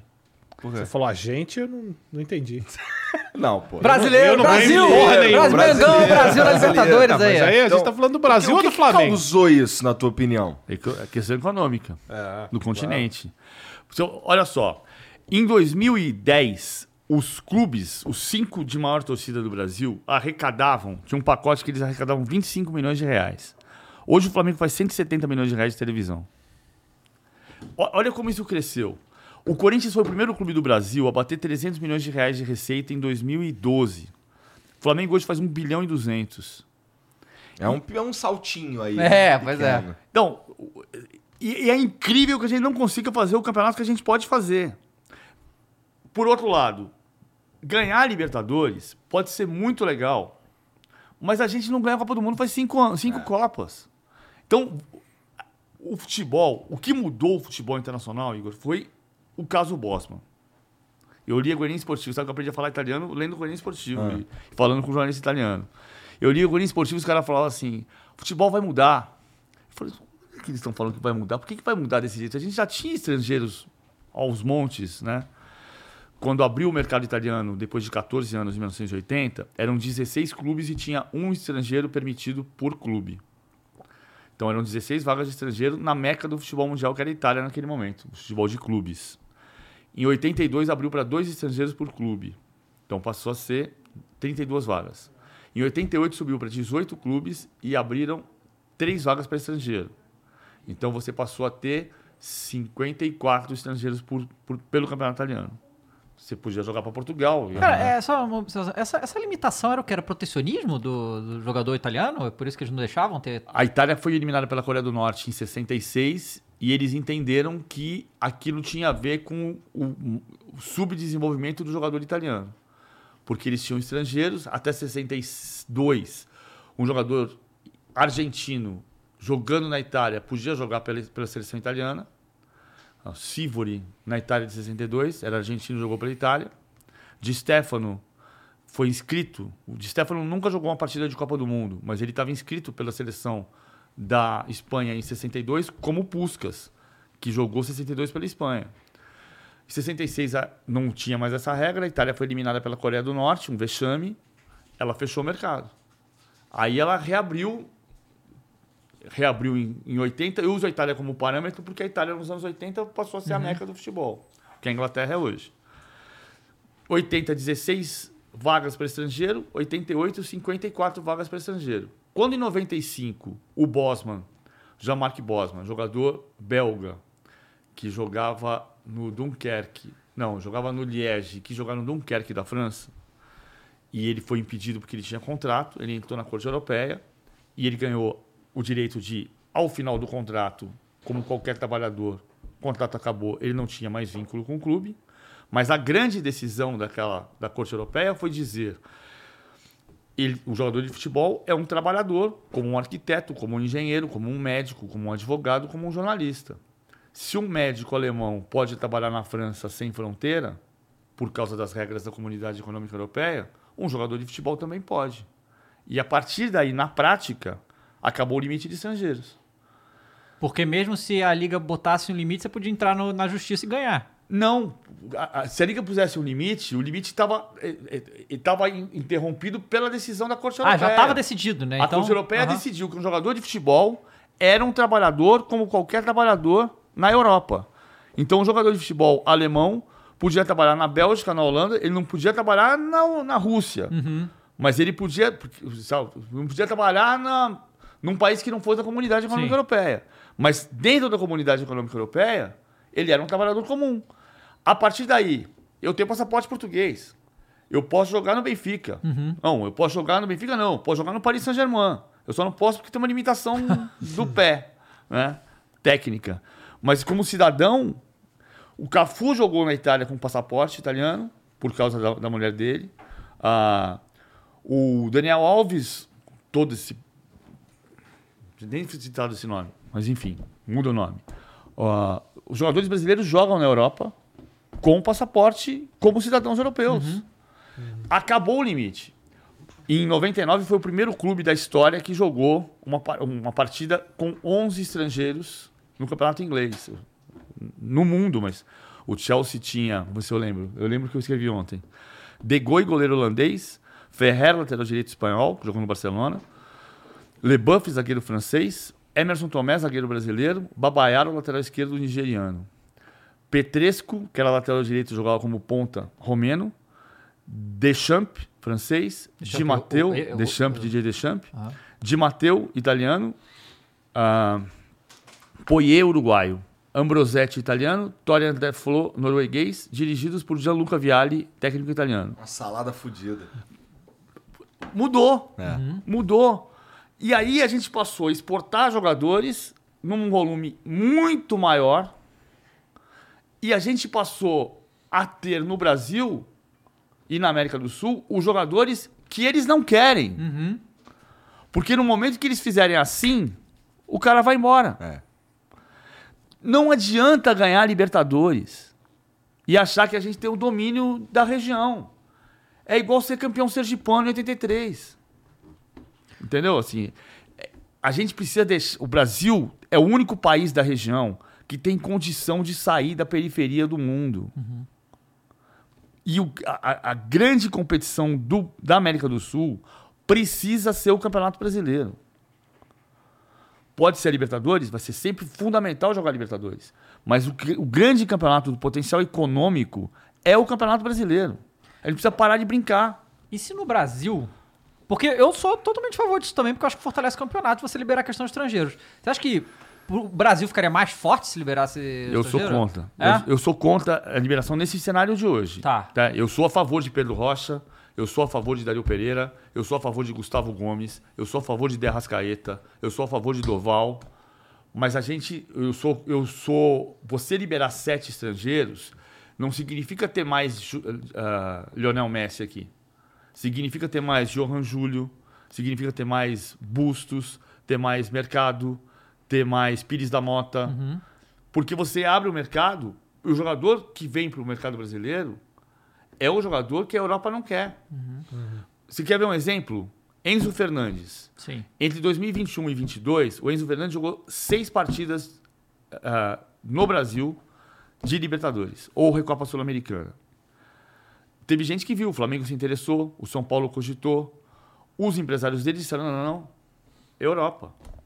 O, o Enzo Fernandes foi vendido para o Benfica por 10 milhões de euros em julho do ano passado e foi vendido pelo Benfica para o Chelsea por 121 milhões de euros agora em janeiro. E o Benfica tem esse histórico. Ele faz isso com vários clubes brasileiros. Vários. O último que levou foi o João Vitor, do Corinthians. E o cara quer ir para Portugal e não quer vir para o Brasil. E essa relação Portugal-Brasil não pode mudar? Pode.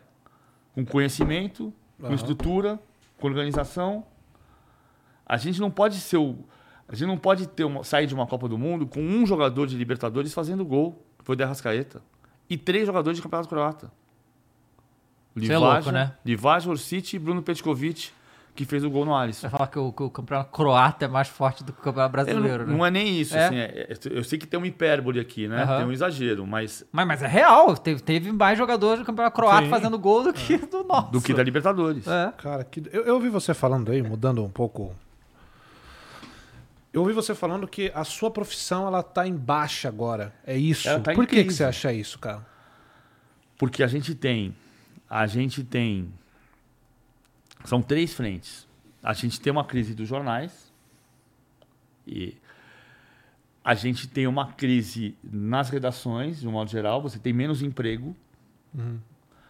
Você tem decisões empresariais de ter menos jornalista na minha função de comentarista. Sempre teve assim. Não tenho, Questão pouco dos os ex-jogadores estão e não, trazendo tem, muito. e não tem problema Aham. nenhum disso. Assim, você vai dizer, Leônidas da Silva foi, foi, foi comentarista. Uhum. Eu só sou contra preconceito. Qualquer tipo de preconceito. Qualquer tipo de preconceito. Se você determinar que você não vai contratar um tipo de profissional por uma razão, ou só vou contratar um tipo de profissional por uma razão, Uhum. tem alguma coisa errada. Alguém. Você tem. Talvez ó, um ex-jogador seja hoje o melhor comentarista do Brasil. No dia em que o melhor comentarista do Brasil for um jornalista, é um jornalista. Né? É, você vai dizer, a- a- os comentaristas da Rede Globo aberta em Copa do Mundo nos últimos 40 anos, jornalistas foram Márcio Guedes, Sérgio Noronha e Ana Thaís. A Ana Thaís é maravilhosa, comentou a final da Copa. Então, você não pode restringir isso. Né? Se o comentarista. A Ana Thaís é jornalista.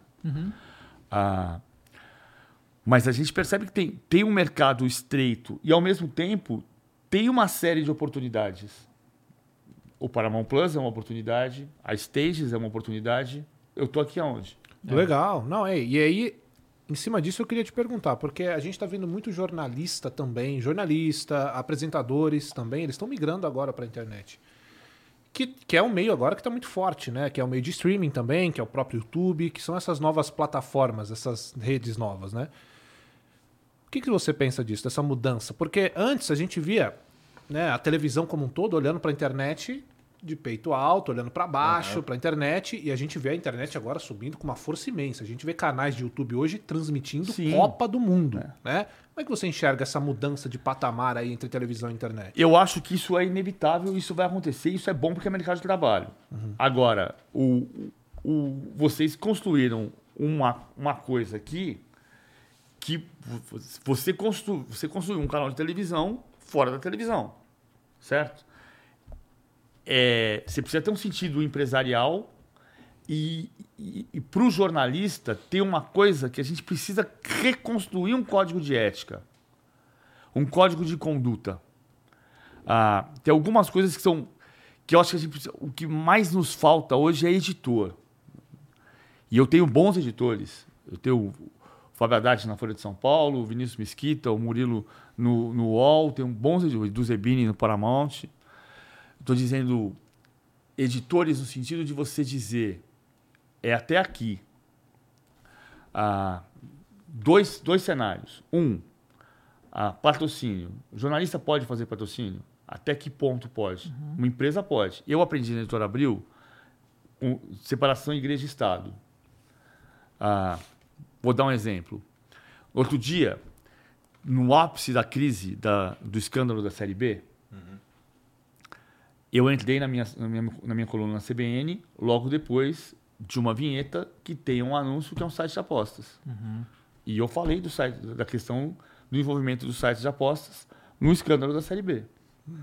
E da necessidade de regulamentação dos sites de apostas que está saindo do Ministério da Fazenda para a Casa Civil para ser assinado pelo presidente de Lula provavelmente na semana que vem.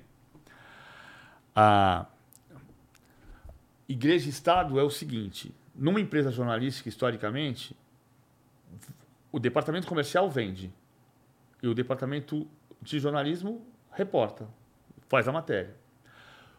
É importante ter um entrosamento entre as duas coisas? Sem dúvida. Vou dar um exemplo disso aqui. Em 2005, Trajano chamou a gente para conversar sobre uma proposta que tinha do departamento comercial da ESPN para fazer um programa sobre os seis jogadores contratados pelo Santander. E ele não estava conseguindo enxergar até que ponto isso podia acontecer.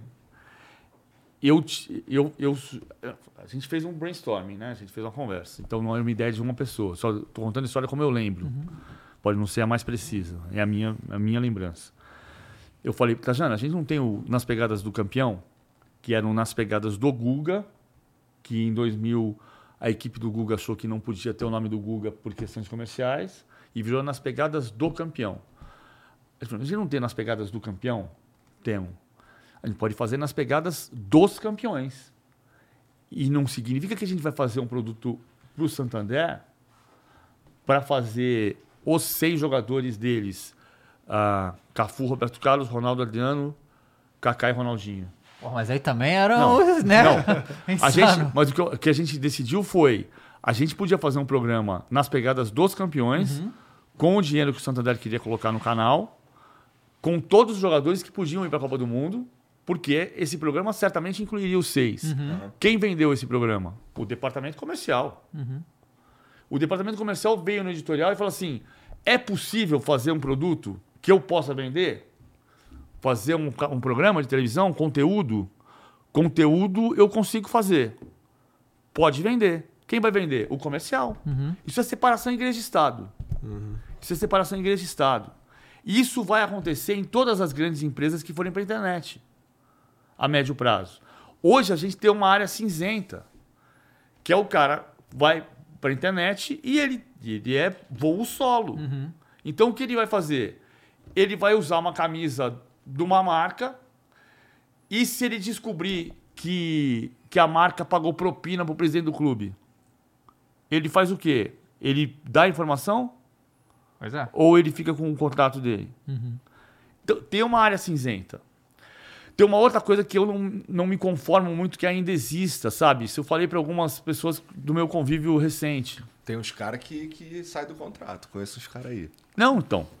Mas a gente entende que tem, eu não estou dizendo, eu não estou discutindo quem vai fazer o quê. Eu tô, tô Eu- entendendo. Eu estou discutindo conceitualmente. Aham, Parece um problema mesmo. É, você tá falando aí é, é parar pra pensar nisso assim, parece um problema mesmo. Na, ou, na verdade, não sei se é um problema, mas uma questão moral aí que, que precisa ser É, é igual, é igual relação com fonte. Eu adoro dar um exemplo de, de- de relação com fonte, porque, por exemplo, muita gente me criticou no episódio do Filipão em 2006, em 2014, porque eu fui um dos oito jornalistas que foram na reunião com o Filipão.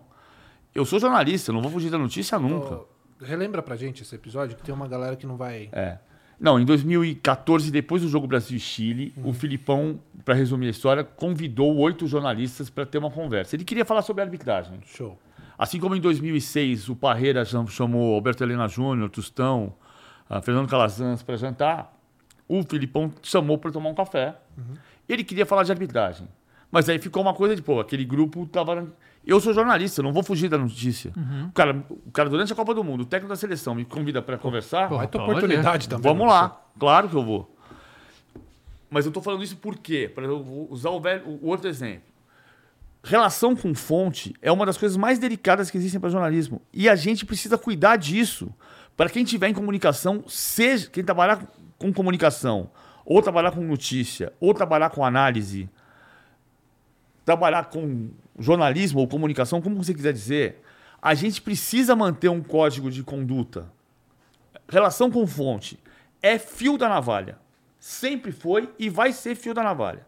Quando você começa, você está aqui longe. O cara não sabe quem é você. Aí você vem até aqui, o cara te conhece, passa a te conhecer, você vai tomar um café com o cara numa semana, na semana seguinte você almoça com o cara, o cara acha que você é amigo dele. Aí você volta. Aí você passa dois meses sem falar com o cara e ele acha que não é teu amigo de novo. Depois você toma um café com o cara e a relação faz assim. E você, que é o jornalista, sabe que você tem que trazer a relação pra cá. Fio da navalha. Você não pode ficar distante da informação e você não pode ser ultrapassar o limite de deixar de dar uma informação pro seu amigo, que é o seu leitor, o seu ouvinte, o seu telespectador, porque você tem uma amizade com um cara. Claro. Isso quem disciplina é era a empresa. Hoje quem disciplina isso é um código de conduta que está na minha, na minha formação, mas não está na formação de todo mundo. Não está na formação Tô de todo mundo. entendendo. Aham. Por exemplo, tem uma história fabulosa no livro do Chateau, que está no livro ah, Minha Razão de Viver, do Samuel Weiner também, que se conta que, num determinado momento, um repórter entrou na sala do Chateau, Assis Chateaubriand, nos Diários Associados, começo dos anos 50, e disse: Doutor, meu salário não caiu ainda. E o, e o Chateau respondeu: Mas como, meu filho, você não recebeu ainda a carteirinha dos Diários Associados? Como quem diz, com a carteirinha dos Diários Associados, você faz almoço grátis. Não faz. Não pode uma empresa dar vitrine para alguém para ele ganhar dinheiro em outro lugar. Não estou dizendo de conteúdo. De conteúdo depende do contrato. Eu estou dizendo assim: você não pode ah, diminuir a quantidade de dinheiro para alguém fazer evento. Porque nessa relação de evento, você pode ter alguma relação que não seja exatamente uma relação do comunicador. Uma coisa é o Faustão, comunicador que não é jornalista, fazer merchandising. O departamento comercial vendeu, ele lê e tem uma relação contratual de quanto ele vai receber sobre isso. Outra coisa é eu ir na empresa e falar assim, ó, então, ó, eu vou falar o seu nome lá e aí você me dá um dinheiro aqui que eu vou fazer tal coisa. É, é diferente a relação, Sim. entendeu? Diferente. Tô falando, é conceitualmente. Eu não estou dizendo isso. Isso tu tá fazendo errado, esse tá fazendo certo. Eu estou dizendo assim, é uma crise dessa transição. A profissão tem uma transição. A, a profissão de alfaiate viveu uma transição. Grandes alfaiates se transformaram em estilistas. Mas a, a profissão de alfaiate em 2023 não é igual ao que era em 1940. Entendi. Então, essa transição, ela tá acontecendo ainda. Ela está acontecendo. Você acha que vai durar muito tempo essa transição? Eu acho que a gente vai chegar num, num nível de entendimento. Por exemplo, é, é- é- o campanha eleitoral, as entrevistas do Flow tiveram mais repercussão do que muita entrevista em rede de televisão. Sim. Isso, isso era imaginável 10 anos atrás? Não, de jeito nenhum. Né? Ao mesmo tempo, a questão das, das, das redes sociais. Assim, era imaginável você imaginar que uma eleição ia ser vencida nas redes sociais com a importância que passaram a ter? É. Verdade. É como você dizer, antes, antes do Kennedy, os debates presidenciais tinham uma importância, não tinham a importância que passaram a ter. Muda. Cara, eu vi, eu, eu, eu, eu- né, faz muito sentido isso. Eu ouvi uma, você falar uma coisa uma vez que entrou na minha cabeça, porque assim, a gente quando vai, não sei, né, como é que funciona. Inclusive quem tá assistindo a gente aí pode responder pra gente também. Você falou uma coisa que ficou na minha cabeça uma vez, que você gosta mais de futebol do que do seu time. Eu gosto. né? É. Isso é uma coisa muito louca de se pensar, porque eu, desde quando eu me imagino gostando de futebol, sempre existiu o Corinthians na minha vida. Eu não consigo me lembrar do tempo que eu gostei de futebol e depois eu gostei do Corinthians.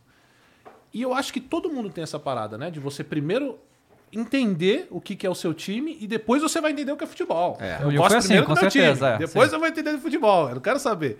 E como é que é isso, cara? Eu queria que você explicasse pra gente como é que é esse negócio de olha, o futebol tá acima do meu time, porque isso é uma coisa que o brasileiro é, não existe, né? Talvez É, uma coisa que tenha me ajudado. Acho que duas coisas me ajudaram muito nesse aspecto. Uma é que eu queria ser jornalista muito cedo. Eu queria ser jornalista esportivo com 14 anos. E outra é que meu avô era luso e o meu pai santista. Então eu passei a infância vendo jogos de times que eu gostava, mas que não eram o meu time. Ah, eu vi muito jogo do meu time na torcida do Santos. Eu gosto muito do Santos. Aí você começa a, a ler, procurar, ter história, procurar informação. Pô, a história do Vasco é fabulosa. Isso não significa que eu não gosto do Flamengo. A, his- a história do- da, da- da- da- dos pal- palmeirenses entrincheirados na frente do Parque Antártico para não deixar o São Paulo tomar o Parque Antártico é uma história linda. E não significa que você não possa entender a história do, do camisa, a camisa do São Paulo. Sabe que a camisa do São Paulo é, é como é? Eu acho espetacular. Quem me contou foi o seu Agnello de Lourenço, que era um historiador do São Paulo. O São Paulo foi fruto de uma fusão informal entre os sócios do paulistano do futebol, quando o paulistano, em 1929, percebendo a aproximação do profissionalismo, decidiu que ele não queria ficar no profissionalismo e encerrou a atividade do departamento de futebol, os sócios do paulistano do futebol saíram, tinham dinheiro e não tinham o campo. E tinha o campo da Floresta, que é onde fica a Ponte das Bandeiras em São Paulo hoje. Ficava o Clube de Regatas Tietê, até pouco tempo atrás. Ali tinha o campo da Floresta, que era da Associação Atlética das Palmeiras. Então, os sócios do Paulistano se fundiram com a Associação Atlética das Palmeiras, que estava falida, e fizeram uma camisa que era branca, a cor comum aos dois clubes, com uma lista vermelha, alusiva ao paulistano, e uma lista preta, alusiva à Associação Atlética das Palmeiras. Por que, que o Tietê era ali? Porque em 1935, esse primeiro São Paulo Futebol Clube, que ficou conhecido como São Paulo da Floresta, nessa fase, estava quebrado. Para evitar a quebra, ele se fundiu com o Clube de Regatas Tietê e o Clube de Regatas Tietê foi para a Floresta. E o Clube de Regatas Tietê, até 10 anos atrás, ficava ali na Ponte das Bandeiras. E o São Paulo foi refundado com o mesmo nome, com a mesma camisa. Teve uma história mais longa do que isso. A mesma história, a mesma camisa, porque era a fusão da- dos sócios do paulistano com a Associação Atlética das Palmeiras. Preto e branco e, e- e vermelho e branco. Eu acho fabuloso isso. Sim, e eu, ao mesmo tempo é sensacional você saber a história da cidade, né? Eu moro em Perdizes, eu nasci nas Perdizes, nasci na Rua Campevas, depois eu morei 10 anos na Rodiana. Você sabe qual é a rua que divide Pompeia de Perdizes? Na zona oeste de São Paulo? É a Rodiana. Sabe por quê? Porque era um rio. A Rodiana tinha um córrego que descia ali e dividia. Por que, que divide Perdizes e Pompeia? Você já reparou onde é que as ruas mudam de nome? Não. Rua Padre Chico até Diana, depois João Ramalho. Rua Ministro Ferreira Alves até Diana. Nas- Nas Perdizes é Bartira. Rua Desembarcador do Vale até a Rua Diana. Depois é Caiubi. Rua Vanderlei ah, até a Diana. Depois a Diana na Pompeia é Melo de Oliveira. É sensacional! Conhecimento é a única coisa que quando você divide, aumenta. Uhum, pois é. Cara, então, falando da Copa, eu queria saber de você, aqui da Copa agora, né? Que você tava lá e tal. A gente, assim, é, a gente é torcedor, né? Então a gente ficou extremamente abalado naquele Ah, dia claro, lá, que foi uma coisa, senhora, coisa me- horrível. Medo, coisa horrível, né? Acaba e a gente já vinha falando, sumir. né? A gente já vinha falando que o Brasil não chega há muito tempo, muito tempo. Mas, pô, tava com um time bom esse ano, né, e tal, não sei o quê. O que, que, você acha que deu errado? O Fred lá em cima, pô. Velho, Você viu que acabou, não acabou a entrado o? Fabinho? Não tinha que ter entrado o Fabinho, maluco? Não, pô, a gente passa desde 82 dizendo, pô, se o Brasil tomou. O Brasil tá- tinha que jogar pelo empate contra a Itália e perdeu os treinadores da Itália, agora a gente quer que o time recue. É, o, o Tite estava dizendo ali, é engraçado que. ah, eu tava vendo que a final da. semifinal da Copa São Paulo, de futebol júnior. ah, o jogo do Palmeiras no finalzinho contra o. Não era contra o América. Contra o San... é, enfim. Semifinal. E o, o técnico, Paulo Vitor, disse pro, pro Pedro Botelho, talvez. Agora guarda. Fica. A bola seguinte, o moleque subiu, deu o bote, perdeu a dividida, saiu contra-ataque, quase toma o gol. Não tomou. O Tite estava dizendo: fica, agora fica. Ele montou o time para ficar, o Fred subiu. Eu não pode ser só isso. Eu acho que a gente precisa voltar. Ganhar e perder é do jogo. Eu sempre quis que meus filhos gostassem de futebol, e graças a Deus eles gostam, porque o futebol é metáfora da vida. Você ganha e perde todo dia. Todo dia você ganha e perde. Você sai daqui, fala, vou fazer um caminho pela marginal, você para a marginal, tá um trânsito maldito. Aí você vem pro outro caminho, pelo minhocão e dá super certo. Você vai ganhar e perder em todas as circunstâncias. Todo dia você ganha de manhã e perde à tarde, perde de tarde e ganha de noite. E o futebol é metáfora da vida. Ah, me perdi porque eu comecei a falar. Ah, porque você vai ganhar e perder. Então vai ganhar e perder. O que a gente precisa voltar a fazer, e a gente não está conseguindo fazer isso, e tem a ver com tudo que a gente falou sobre liga, sobre campeonato, a gente precisa voltar a ser um polo de conhecimento do futebol mundial. Um polo de conhecimento tático, técnico, físico, ah, de todas as valências do, do, do esporte. Se o Brasil era, um, era o cocô do cavalo do bandido no voleibol nos anos 60 e virou a maior potência do, do- ou uma das grandes potências do vôlei no mundo, a gente não pode fazer isso no futebol? Se você não, se você fizer tudo certo, a chance de dar certo é muito maior. Claro. Então, assim, o Brasil fez muita coisa certa, muita coisa certa. Teve a três minutos de chegar na, na semifinal. Se fosse uma semifinal Brasil e Argentina, a história podia ser completamente diferente, mas ela não foi. Então tá nos faltando alguma coisa. Você pode ser sexto lugar numa Copa do Mundo, sétimo lugar numa, numa outra Copa do Mundo, ou melhor, você não pode ser sexto lugar na Copa do Mundo de 2018, perdendo para a Bélgica, e quando você chega na, na, na véspera de Brasil e Croácia, tem alguém dizendo: ah, ah, mas se o Brasil perder para a Croácia, não vai, ter, não vai ter explicação. Como não? A Croácia é vice-campeã do mundo. A gente acha absolutamente normal o Brasil ganhar da, da Rússia no vôlei, mas acha completamente estranho quando o Brasil perde para a Croácia, que é vice-campeã do mundo. E tem o melhor do mundo lá, né? E tem um, dos, um um jogador que foi eleito melhor do mundo, que é o Modric. Então, é, agora, isso teve perto de dar certo. Eu acho que perdeu por uma circunstância do jogo. Eu falei dessa história do, do Pedro Botelho, do Palmeiras e Santos, po- porque no dia seguinte eu encontrei o Kleber Xavier no Leblon.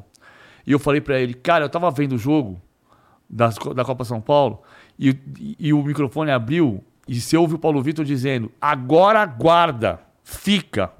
Bola seguinte, o moleque subiu. Igual o Fred. A diferença é que o Brasil tomou o contra-ataque, tomou o gol, e o, e o Palmeiras tomou o contra-ataque, o cara desarmou e não tomou o gol. Aí eu acho que a gente, se a gente trabalhar certo, a chance de dar certo é muito maior. E a gente não está trabalhando certo. O Brasil deixou de ser um polo de conhecimento do jogo. E você acha que. É, porque assim, a grande especulação agora é que o próximo técnico será estrangeiro, né? Tem toda essa especulação do Antelote, não sabe nada na verdade, mas. é, trazer o Antelote seria tentar trazer um pouco esse conhecimento pra gente ver de perto isso aqui?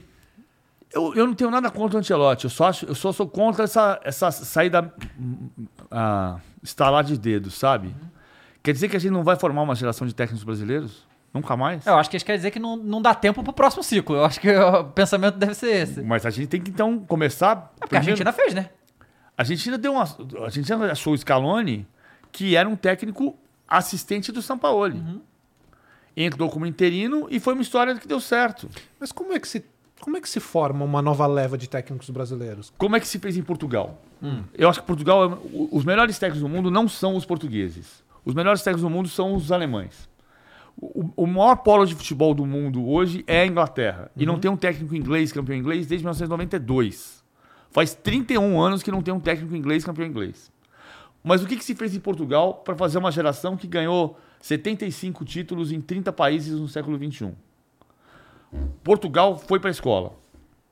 Aí o Jorge Jesus vai dizer assim: futebol não se ensina na escola. Claro que não. Você vai se aprender na prática. Mas se você trouxer da academia um conhecimento teórico para aplicar na prática, você vai ter uma junção de conhecimentos teórico e prático que, pode- que deram certo em Portugal.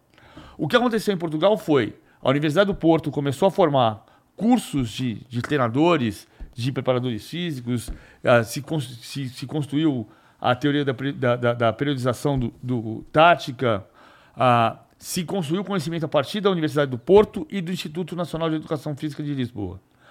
Um dos primeiros caras a trabalhar com isso foi Gesualdo Ferreira, que foi técnico do Santos em Santos. Foi de 2020. Santos, é. É. Que era conhecido como seu mentor do, do- dos técnicos um, lá, né? um dos caras que começaram esse trabalho da universidade. Quantos jogos o, o Gesualdo ficou no Brasil? Não, Ah, muitos. nossa, 15. Pouquíssimos. 15. Ele fez 12 jogos, veio a pandemia, voltou da pandemia três meses depois, sem, quatro meses depois, sem conseguir treinar. Botou o time para jogar três vezes, não classificou e foi, foi demitido. E você fez isso com um cara que é um dos primeiros a levar o futebol de Portugal para a universidade. Até 2006, isso aconteceu no final dos anos 90. Até 2006, eu contei esse negócio. 68,5% dos técnicos campeões em Portugal, campeões portugueses, eram estrangeiros. Em 2006, o Porto foi campeão dirigido pelo Co-Adriance, técnico holandês, que foi assistente do Louis van Gaal no Ajax.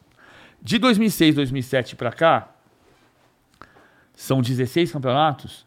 Portugal é a única liga, comparando com França, Alemanha, Itália, Inglaterra e Espanha, comparando com essas cinco. Portugal é a única, nessa comparação, que não teve nenhum técnico estrangeiro campeão de 2006, 2007 para cá. Vai ser campeão o Roger Smith pelo Benfica nesse ano, alemão. Depois de 16 temporadas. O que aconteceu com Portugal? Portugal formou uma geração de técnicos como José Mourinho, André Vilas Boas, ah, Vitor Pereira, Abel Ferreira, ah, Jorge, Jorge, Jesus, que é o mais empírico deles, ah, Paulo Abel? Souza. Não, Abel, Abel não, não Abel foi. Ferreira. O Abel veio se formar de vez aqui no Brasil, né? Não, É, não, mas, mas- ele, mas ele, ele fez toda a formação teórica no- no- dele. Sim, em Portugal, sim. E ele foi Correto. técnico do. O, o- Braga do Abel Ferreira, sem ser brilhante, foi o melhor ataque da história do Sporting Braga. Caramba. Então, mas você formou uma geração de treinadores. Uhum. Você levou o futebol de Portugal para a escola. Portugal tem 10 milhões de habitantes. Pois é, né? A gente tem muito mais material aqui, né? Outro dia teve um manifesto da, da Mancha Verde que era engraçadíssimo, que eles estavam fazendo um protesto e, e protestaram contra o Abel Ferreira no começo do ano passado.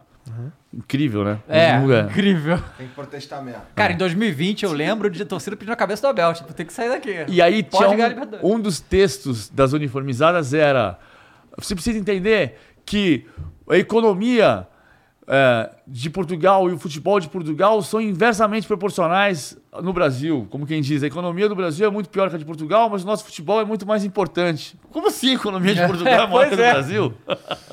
Como assim? Uma coisa é você Os caras são bons de falar merda, ué.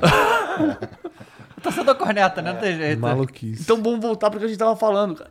Precisa, o Brasil pode sair do subúrbio do mundo. Tem nada contra morar no subúrbio, nada contra. Mas o Brasil tem por vocação no futebol estar no centro do mundo. Isso, quem tem que fazer agora é quem está dirigindo. É criar a liga e trabalhar e regar a arvorezinha. Cara, mas em Portugal, você falou que foram nas universidades. Teve alguma, uma- alguma influência da Federação de Futebol de Portugal ou foi uma iniciativa dessa universidade que acabou gerando tudo isso? Teve, a, a federação trabalhou junto. Eu acho que nesse caso aqui, a CBF já criou a CBF Academy, e fala da CBF Academy, mas a gente não está vendo o, o sentido prático disso. Não acho que a gente tem que falar que os técnicos brasileiros são todos umas porcarias, não é isso. A questão, o Brasil tem bons técnicos, inclusive o Mano Menezes estudou na mesma sala que o Abel Ferreira e que o, e que o Vitor Pereira, em períodos ali do que ele foi fazer o curso da UEFA. Então, a, a diferença é que a nossa cultura. Eu estou falando coisas, parece que eu estou sendo o, o profeta do. Mas não, pode ser que você faça tudo certo e dê errado. Mas se você fizer tudo certo, a chance de dar certo é Sim. muito maior. A, a nossa cultura do futebol, ela sempre foi boca a boca. Então, Verdade. Eu escrevi um livro chamado Escola Brasileira de Futebol e num capítulo eu queria escrever sobre o TIM. E aí eu liguei pro, pro Gilson Nunes, porque o Gilson Nunes foi jogador do TIM no Fluminense e no Vasco. Gilson, como é que era o TIM? O TIM era maravilhoso. Mano, tudo bem, mas como é que ele era? Ah, quando ele. Fala que ele mudava jogo taticamente, como é que era isso? Ah, quando ele entrava no vestiário no intervalo do jogo com aqueles botões dele, mudava tudo. Então, me dá um sentido, um, uma- um- exemplo prático. Sei lá, Fluminense e Bangu, final de 64. Ah, isso eu não sei dizer, não. Então, é assim, você sabe como é que o Tele trabalhava, porque você trabalhou com o Tele. Você sabe quando o Luxemburgo, como o Luxemburgo trabalhava, quando o Luxemburgo era muito bom, porque você trabalhou com o Luxemburgo. Se você não trabalhou, se você não viu, isso se espalhou. E se o maior déficit do Brasil é a educação, é natural que o maior déficit do Brasil também seja essa educação formal. Não quer dizer que você não tenha conhecimento. O Dorival Júnior fez um trabalho estupendo no Flamengo. Mas é, se você. O Fernando Diniz faz um trabalho. Já falei pro Fernando Diniz isso, eu acho que ele tem que escrever. Essa coisa que ele faz de movimentar o time, jogando todo para um lado e deixando o outro lado livre para você inverter o jogo ou para você costurar por dentro e sair na cara do gol, isso é uma coisa que não tem bibliografia. Não tem. Assim, pode ter tido um time em 1940? Pode. Mas não tem isso na bibliografia do futebol no E mundo. lá em Portugal eles fizeram isso. Portugal, por que, que a gente está falando externo no Brasil? É. Você sabe que na extremo, no futebol cards, todo mundo sabe o que é futebol cards? Não. Tô ligado, aham. Futebol cards era um, era um chiclete desse tamanho que a Ping Pong tinha em 78, 79, e dentro do chiclete vinha uma figurinha. Eu fiz a alegria de muito dentista. Na figurinha vinha a foto do jogador e atrás os dados dele. Prato preferido, peso, altura e uma historinha dele. Eu lembro, eu lembro não, porque outro dia eu fui ver que eu tenho uma coleçãozinha em casa. O Afrânio, que era a ponta direita da, da, da Ponte Preta, na figurinha dele dizia ponta direita. No Ilcinho, xodó da vovó, que jogava no Vasco, depois jogou no Flamengo, estava escrito extrema direita. Então, ponta direita e extrema direita eram sinônimos no Brasil. Hoje a gente fala assim, não, não é mais ponta, é extremo. Por quê? Porque nos livros de Portugal, que os treinadores brasileiros estão bebendo, que está se estudando na, na escola, na CBF, você traz a literatura de Portugal. E em Portugal se fala extremo. O ponto extremo. É, mas como é que fala na Inglaterra? O Winger. Era o Winger em 1930 e continua sendo o Winger. Não virou o Winger. o. Não precisa ser extremo. Se a gente falava extremo há, há 40 anos. Entendeu? Assim, não, não precisa mudar a nomenclatura. Você precisa entender o conceito. Você precisa entender que o jogo ficou menor. Eu falava isso no bate-bola. João Carlos falava assim. Por isso que eu falei, o campo ficou menor, João. Aí ele falava. Por isso que eu falo que o Maracanã tinha que ter 110 por 75. Eu falei, não, João, não adianta nada. O campo tá menor porque a tua linha de defesa sobe, tua linha do ataque baixa e você joga em 15 metros. É por isso que o campo tá menor. Você- então, se você está jogando em 15 metros, não adianta você dizer no último terço do campo, meu jogador resolve. Porque não tem espaço. Se você der 10 bolas para o Messi num jogo nesse espaço, ele vai resolver duas, porque ele é o Messi. Sim. Mas, de um modo geral, você precisa do ensaio, você precisa do treino, precisa do repertório, você precisa do conceito. Você ouviu o técnico português, o Nuno Espírito Santo, quando estava no Overhampton, que deu uma entrevista no Brasil e dizia: Eu preciso da largura.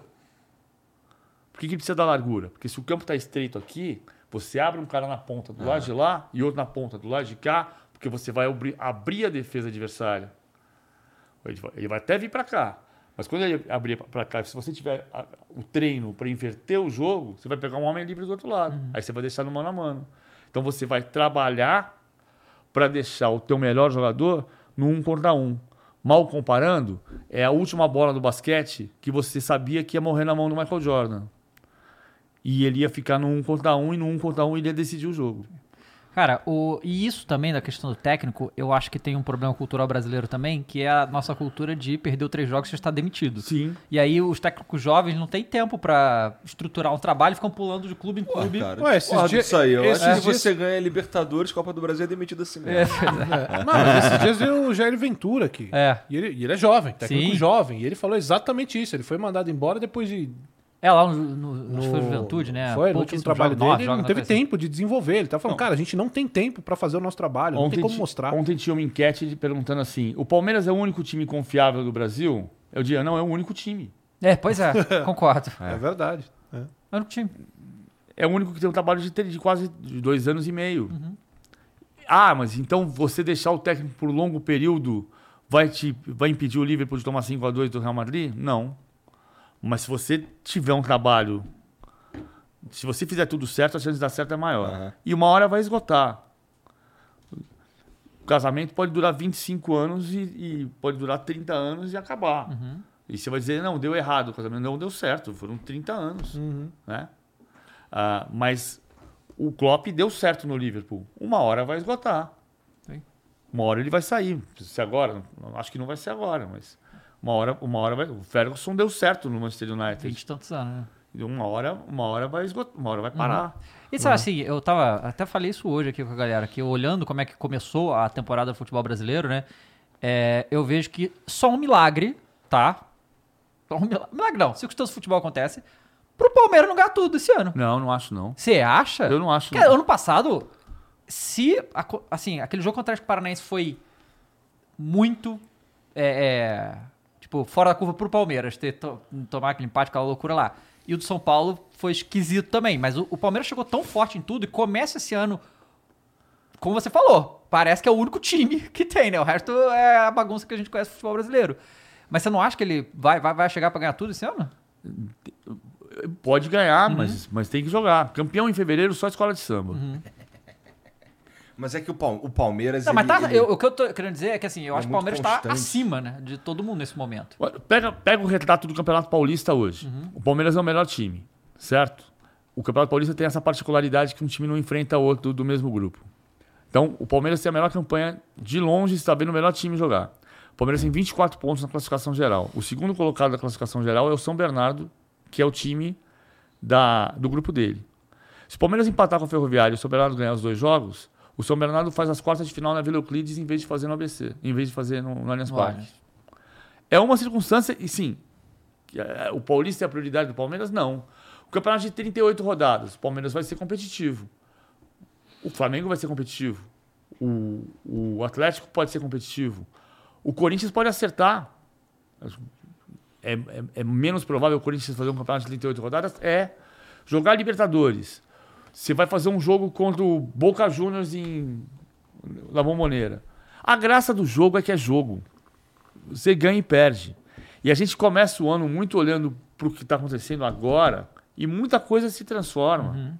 Muita coisa muda. Eu falei Vila Euclides porque ah, eu morei 15 anos em São Bernardo, né? Nasci no Rocan Pevas 698, apartamento 33 nas Perdizes, mas eu morei 15 anos em São Bernardo. E, e Como era o ali... telefone da, da, da tua família lá, o primeiro telefone? Não, eu só fui ter telefone É, na Quando eu não tinha- telefone, né, eu tinha 11 anos, era 268 e 2729. Que Ah, não é possível, cara. Depois, depois eu dividi a mesa na redação da Placar com o Celso Unzelt e o telefone era 534-5217. Que a gente brincava que era 521zelt. e eu lembro por causa disso. Mas eu tava falando da história do São Bernardo porque ah, outro dia eu tava ouvindo o Oscar Ulisses na Rádio Globo e o Oscar Ulisses falou assim: é estádio 1 de maio. Eu falei: 1 de maio? Os caras, pelo amor de Deus, os caras é Euclides. O nome do estádio oficial é 1 de maio, né? Mas o Morumbi é Cícero Pompeu de Toledo Ah, e sim, todo mundo chama fala Morumbi. Maracanã, Mário Filho. mas virou, virou 1 de maio. Eu, eu trabalhava ali em São Bernardo em 87, 88, e aí eu, às vezes, escapava do Paço Municipal ali, saía ali para o Euclides, que é do lado. E ali é a história das greves, né? 78, 79, 80. O estádio da Vila Euclides era o campo da Elne. E a Elne era uma tecelagem.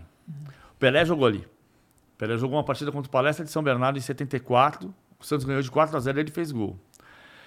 Aí, em 78, 79, a Elne, a Elne tinha, tinha encerrado a atividade, o, o campo estava ali. E, e aí tinha. As greves aconteciam, muitas das manifestações aconteciam ali, no campo da Vila Euclides. Tem imagem do Lula e o helicóptero passando por cima, com uma metralhadora do lado de fora para amedrontar. Ali era. nossa- E, e aí acabou esse movimento, começaram a construir o estádio, eu passava ali e estava ali a plaquinha. Naquela época, estádio 1 de maio. E a obra parada. Estádio 1 de maio. Pô, Mas primeiro era- de maio é feriado, né? Porque que é obra grande. É o dia do trabalhador. É. Por que, que o estádio chama 1 de maio? Porque o estádio é o estádio que está no local da Vila Euclides, Aham. que tem uma história do Brasil ali. Né? Tem uma história do Brasil. Gosto ou não gosto, é a história do Brasil. E eu, não- eu- falei tudo isso porque eu falei, estádio 1 de maio, não, estádio da Vila Euclides. São Bernardo pode jogar contra o Palmeiras nas quartas de final na Vila Euclides.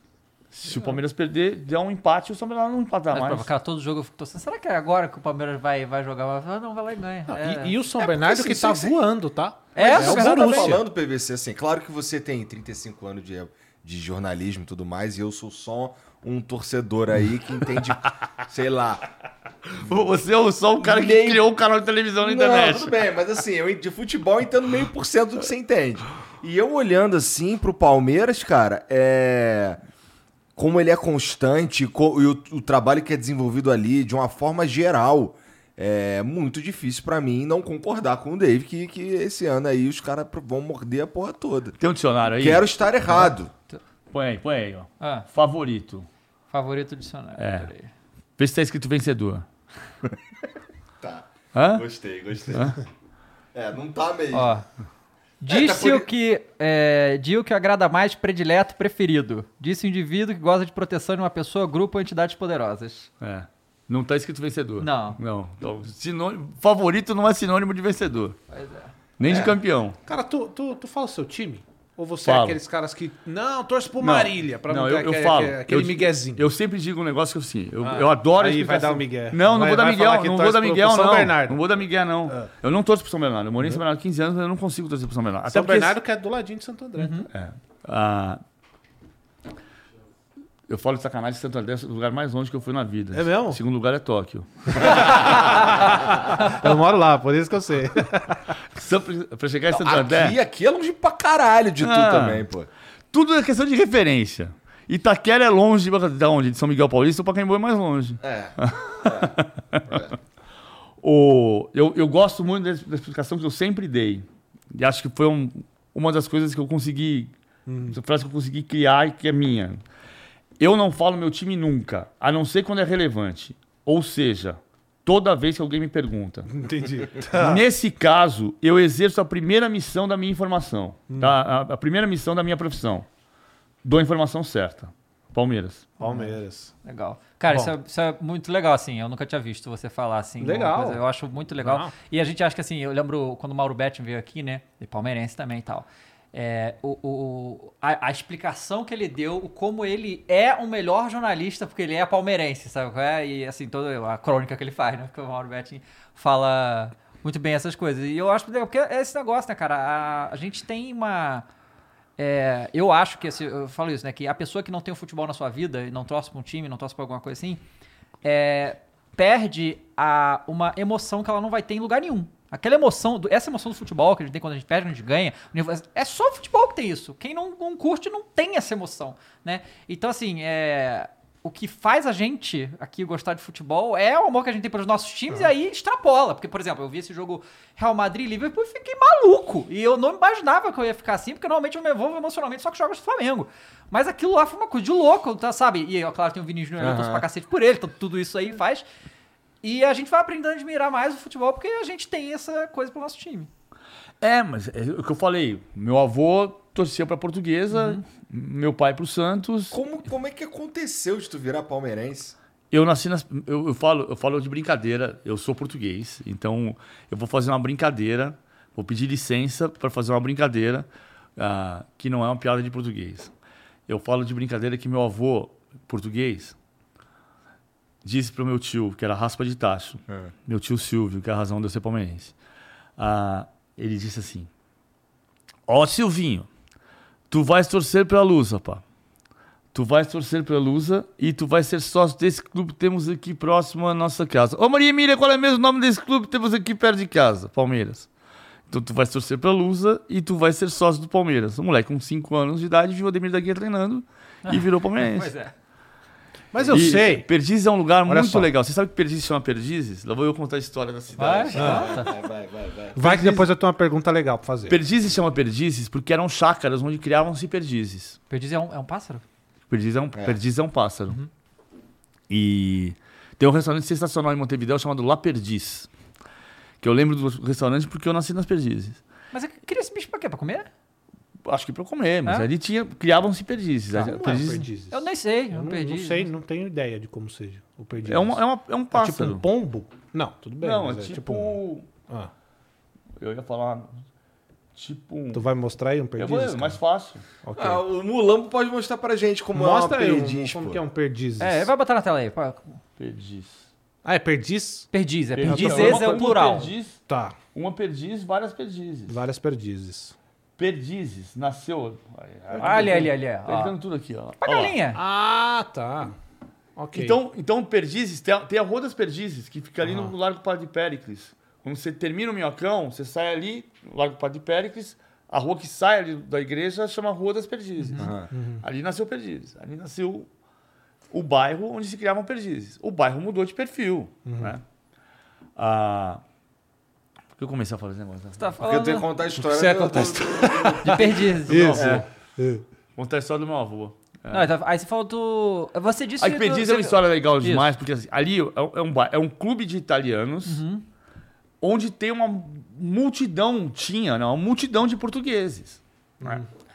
Meu avô chegou no Brasil em 1955, ele era gerente de uma quitanda no, no Rocio, em Lisboa. Chegou aqui e comprou um posto de gasolina no Brooklyn, zona sul de São Paulo. Aí, Joga e joga. É, Mandou bem demais. mandou bem demais. Aí ele ficou enlouquecido com o sócio dele, que dizia que o sócio fazia ele de funcionário. Aí ele rescindiu, a, a acabou com a sociedade, pegou as coisas dele, comprou uma freguesia de pão na, em- nas perdizes. E mudou para as perdizes. Pô, português fez 55. a É, não, padaria. você, você me desculpa, cara, mas é que isso daí. 55. Aí ele comprou um carrinho de padeiro, tirou meu pai da escola e botou os dois para trabalhar. 4 horas da manhã, pegava o carrinho de padeiro, enchia de pão, uma padaria americana ali que tem nas perdizes. Tinha. Enchia o carrinho de pão e saía entregando pão pelo bairro. Entendi. Quando eu nasci em 69, meu avô tinha dois apartamentos. Caraca, É muito Caralho, doido, né? muito, Muito doido. doido. mesmo. muito doido. E é impressionante como os caras conseguem mesmo, né? Não, O maluco. que, que, que você ia Não, falar? mas é, é que assim, ô, meu querido PVC. Tô falando pra cacete. Não, não, não. Não, é que quando vontade. você falou isso, assim, logo me vem em mente uma boa pergunta, porque você é a enciclopédia do futebol. Não tem como. Você é um cara que. Esse não era o Newton Santos. É, enfim. Palmeirense. E aí eu sei que quando o cara fala que é palmeirense, você pensa. Você pensa. Você, meu amigo, que tá assistindo aí, pensa também. E aí eu quero te perguntar, obviamente. O Palmeiras. Nosso grande Palmeiras. Tem mundial? Não, não tem. Não! Não. É, o Mauro Betti falou a mesma coisa, tá? Rapaz, que é Quero por ver quê? Di- Agora eu quero ouvir. Vamos lá, vamos por partes. Primeiro que eu sou jornalista. Tá. né? Você Ok. perguntou assim, você disse seu time? Eu respondi. Eu Tá. digo meu time sempre que é relevante. Ou seja, toda vez que alguém me pergunta, eu exerço a primeira missão da minha profissão e dou a informação certa. Acima de tudo, eu sou jornalista. O Palmeiras não tem Mundial. A Copa Rio é um torneio importantíssimo que aconteceu no Brasil em 1951, que o Palmeiras foi campeão jogando com Fábio Salvador e Juvenal, Túlio Luiz Vila e Dema, ah, Lima Ponce de Leão, Liminha, Jair e Rodrigues. Como O é que cara foi nem gagueja, Como é que foi cara. campeão o Corinthians em 2000? Caraca, o cara não. não- Campeão Como é que foi 2000. campeão, campeão, o Corinthians em 2000, como é que jogava? Não, o time. assim? O A time. escalação. Não, eu tô, eu tô, eu tô em choque. Você falou. Não, tudo bem. Como é que jogava o o Corinthians campeão de 2000? Tô, eu tô em choque. Como? Você tá perguntando o time? Você tá- Mano, Não, espera. Mano, Você tá.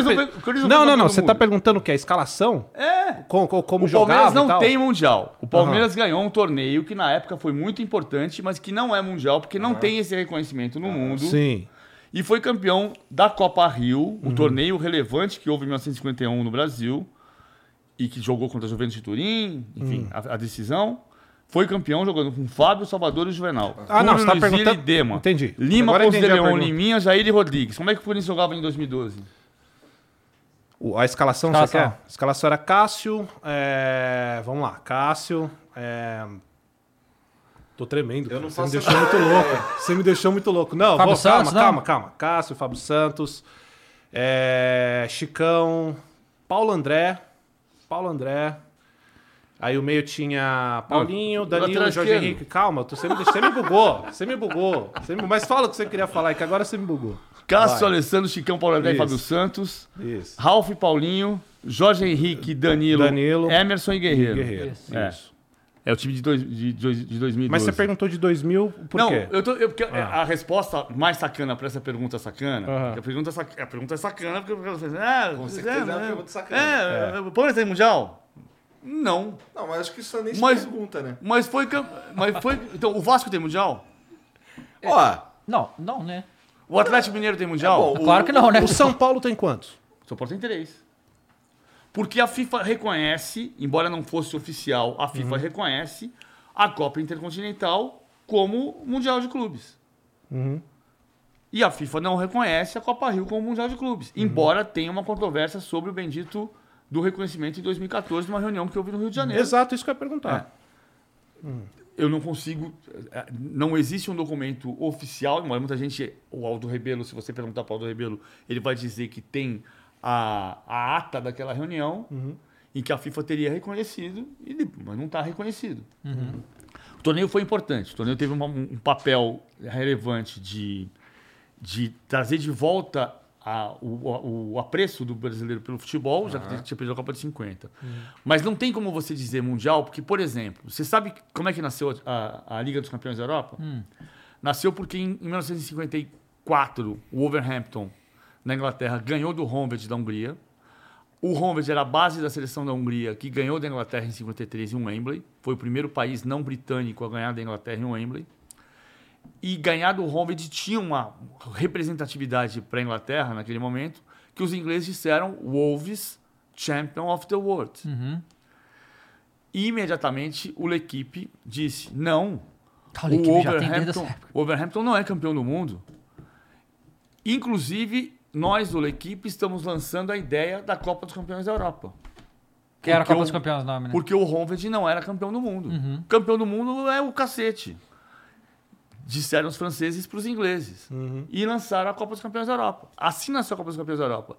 Alguém dirá o Wolverhampton é campeão do mundo? Hum. O, Wolves tem, o Wolves tem mundial? Ai, não. Entendi. O Wolves não tem mundial. Uhum.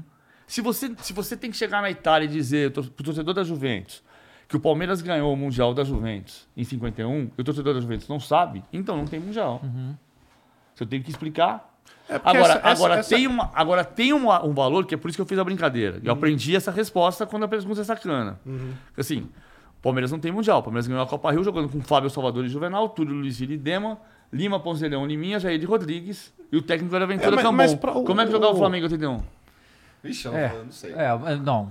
Né? Porque pergunta Então um rápida e valor. Zico, Adílio, Cada, cada Andrade, troféu tem um valor para cada pessoa. Júnior, Leandro. Não, mas é porque Entendo. 2000 mesmo, em 2000 a galera gosta de zoar muito. É, mas o Mundial do Corinthians e 2000 em cima do Vasco e não sei o que lá. Mas, cara, cê- o time do Vasco era absurdo também. Fala o time do Vasco aí, qual que O, era o, da, time o do Vasco? desse dia eu não sei, o do Corinthians eu sei. Ah, então eu te peguei também. Não, não. Eu sei o time campeão. O time campeão era Dida, Acabou com o Vasco. Dida, Índio, Fábio Luciano, Adilson e Kleber, Rincon Vampeta, Marcelinho e Ricardinho e Edilson Luizão. E o do Vasco? O Vasco tinha seis, seis jogadores de Copa do Mundo. O Vasco tinha a. Era Carlos Germano ainda? É que o time, que não, o time não foi campeão, eu não, eu, eu- eu- esse eu acabo esquecendo. Mas ele tinha a Romário, Edmundo, tinha Juninho Pernambucano, Olha esse time. Eu Tinha odiava Paulista, esse time era embaçado. tinha pô. Gilberto. Tá louco. Esse Paulista time tava? tinha Mauro Galvão, tinha, tinha Mauro Galvão, tinha Júnior Baiano. Não, a máquina, que isso. É Era um grande time. Cara, eu, a gente tá falando de seleção, né? O, do Abel, né? Você acha, e o Abel na seleção? se você for para o mercado brasileiro, mas, mas tem uma questão da particularidade do que é. Quando o primeiro técnico estrangeiro assumir a seleção, no dia seguinte a gente está em crise com ele. Não, é tudo é assim. E tem que já já tem que se admitir isso na hora que for fazer, porque a Sim. gente sabe, É. né? Enfim, ah, eu acho que se o Abel for o escolhido, se o Ancelotti for o escolhido, são boas escolhas. Não, é o Abel. Pega o Abel. É, mas isso é louco, porque ó, a gente tá falando agora dessa renovação de técnico, né? Que você acha, acha que tem que acontecer e tal. E aí a gente tá falando de uma renovação a longo prazo, né? Porque não tem como isso para agora. Os técnicos que a gente tem agora, eu não sei se, se é a ideia deles se renovarem, porque a gente claramente precisa de uma renovação de técnico, né? Eu acho que a gente chegou num, num- num ponto que não tem como mais a gente. É, é que é muito pesado isso, mas eu não vejo nenhum técnico brasileiro hoje à altura para assumir as grandes equipes do Brasil. Eu, isso é uma opinião minha particular.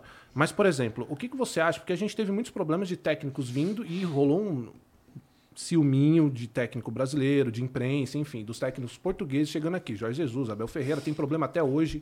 Eu vejo muita perseguição, infelizmente, com o Abel Ferreira também. Como é que você vê a chegada desses técnicos de fora para cá? Sabe que o Brasil teve técnicos estrangeiros em todas as décadas, desde 1910, trabalhando no Brasil. Mas com essa frequência, com essa intensidade. Todas as, Quantidade, décadas, assim? todas as décadas teve. Aham. Se você pegar Harry Mas português é novidade, vai. Não teve tanto português assim no Brasil. Bom, você sabe que o, o, o Cândido de Oliveira, que é o nome da Supercopa em Portugal, a Supercopa em Portugal chama Supertaça Cândido de Oliveira. Foi técnico do Flamengo. É mesmo? É. Foi o último técnico português do Flamengo antes do Jorge Jesus. O Joreca, duas vezes campeão paulista pelo São Paulo, era um português radicado no Brasil, mas era um técnico português. O Brasil foi dirigido no Sul-Americano de 25 pelo Ramon Platero, que era uruguaio. Ah, que é uma descoberta do Antônio Carlos Napoleão, que trabalha no arquivo da CBF. O, se você for pegar o, o Vicente Feola, campeão do mundo em 58, em 57 foi campeão paulista como auxiliar técnico do Bela Gutmann, que era húngaro. Então, a gente bebe a gente bebe dessa diversidade. O Brasil sempre bebeu da diversidade. Acabei de falar que meu avô chegou em 55 de Lisboa. Ah, mas nós somos depois dos anos de 70 o Brasil parou de, eu concordo, diminuiu, mas o, Pastoriza foi técnico do Fluminense. Do Sandro Dascovitch foi técnico em 93 do Bragantino. Em 2001 a gente discutiu a possibilidade de Sven Goran Eriksson, técnico da seleção brasileira. Se discutiu isso. Eu cheguei a entrevistar o Eriksson perguntando sobre isso. Então, não é uma coisa absolutamente des- fora do, do nosso radar. Acho que houve uma.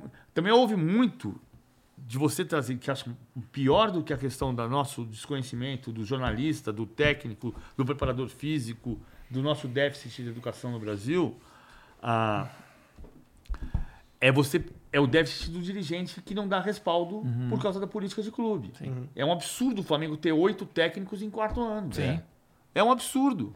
É um absurdo o Flamengo gastar 22 milhões de reais em multas de rescisão em 18 meses. Agora, Agora, teve o Santos? Teve uma época que tava pagando oito técnicos aí diferentes, uma também. coisa assim, né? Foi muita coisa. o, Sa- o Flamengo pagou três rescisões de técnico, né? Do Rogério, do Paulo Souza e do Domi. E nesse, no intervalo de 18 meses pagou 22 milhões de reais. Ah, o Marcos Braz explica o que teve de pressão. Tem a pressão do- da política do clube. Agora, pior é você pensar que você, essa estrutura, ou essa falta de estrutura, essa falta de visão de trabalho, não é proibido demitir técnico. O problema é que você tem no Brasil, três meses é período de experiência em qualquer, em qualquer trabalho. E aqui no Brasil, três meses você troca duas vezes de técnico. Então, aí você não sedimenta o trabalho. Por isso que você tem técnicos que vieram para o Brasil do exterior, como Gesualdo Ferreira, como Diego da Bove. O Santos teve Fabiano Bustos, Gesualdo Ferreira e Ariel Roland e Jorge Sampaoli, quatro técnicos estrangeiros nos últimos quatro anos. O Santos teve quatro técnicos estrangeiros nos últimos quatro anos. É claro que o sucesso do Jorge Jesus e do Abel Ferreira são estrondosos. Mas conta o Sapinto no Vasco, o Diego da Bove no Bahia. O Voivoda é maravilhoso no Fortaleza, que joga hoje pela Libertadores. Primeiro time do Nordeste a jogar duas Libertadores seguidas. Você vai ver no Paramount Plus, hoje à noite, exclusivo. Ah, fiz meu comercial. Diego da Bove, Ariel Holan, ah, Jorge Sampaoli. Jorge Sampaoli fez sucesso. Ah, Josualdo Ferreira, Sapinto no Vasco, Ramon Dias no Botafogo. Ramon Dias, técnico, acabou nem dirigindo, que tinha um problema de saúde. Ramon Dias é o técnico do Al Hilal Al que ganhou do Flamengo. Passou pelo Botafogo. Que mais? Ah, Miguel Angel Ramírez, Esse foi Alexander, um fracasso. Alexander Medina no Internacional. Aham. Cudê. Antes, antes, o Cudê foi, saiu daqui líder do campeonato. Sim. Ele É, recebeu uma teve proposta e foi embora. Turco. Turco Mohamed. Turco Mohamed, Rafael Dudamel. É. Olha só, eu tô falando isso só de 2019 pra cá, porque se você for buscar lá atrás, o Internacional campeão da Libertadores de 2010 com o Celso Rotti chegou à semifinal com o Jorge Fossati. Foi demitido. O Ricardo Gareca em 2014 no Palmeiras. Juan Carlos Osório no, no São Paulo, que não foi um fracasso. Osório. O Gareca foi um fracasso no Palmeiras. Ou o Palmeiras foi um fracasso com o Gareca. O Gareca levou a seleção peruana para a Copa do Mundo depois de 36 anos. Como é que o fracasso é o Gareca? A gente tem que pensar no nosso fracasso. Preciso estudar o jogo. Com certeza. É, e assim, a gente sempre faz pergunta pra todo mundo que esteve presente nessa data e que estava trabalhando lá. Como é que foi o, o 7x1 na sua experiência? Eu, o que eu lembro é que eu consegui dar uma informação no final do, do. Quando a Alemanha fez o sétimo gol, eu disse: está decretado. Eu estava comentando o jogo. Está decretada a maior derrota da história da seleção brasileira. Porque eu sou um comentarista que precisa da informação. O meu texto precisa da informação. Eu consegui sacramentar isso. Eu achava que aquele jogo era 3 a 1 Provavelmente nos programas Pra da Alemanha, véspera, você tava pra Alemanha. Alemanha. Provavelmente nos programas da véspera, você perguntou, ah, vai- dar Brasil ou Alemanha? Eu devo ter dito, ah, um jogo muito difícil, ah, Brasil. Claro. Ah, mas eu achava que o tamanho daquele jogo era 3x1. E eu acho que o tamanho daquele jogo era, era 3x1. Eu acho que ali houve uma série de circunstâncias ah, que levaram à queda do avião. É, o avião não cai por uma razão só. Uma delas foi que você teve uma geração que não passou o bastão para a geração seguinte. Sim.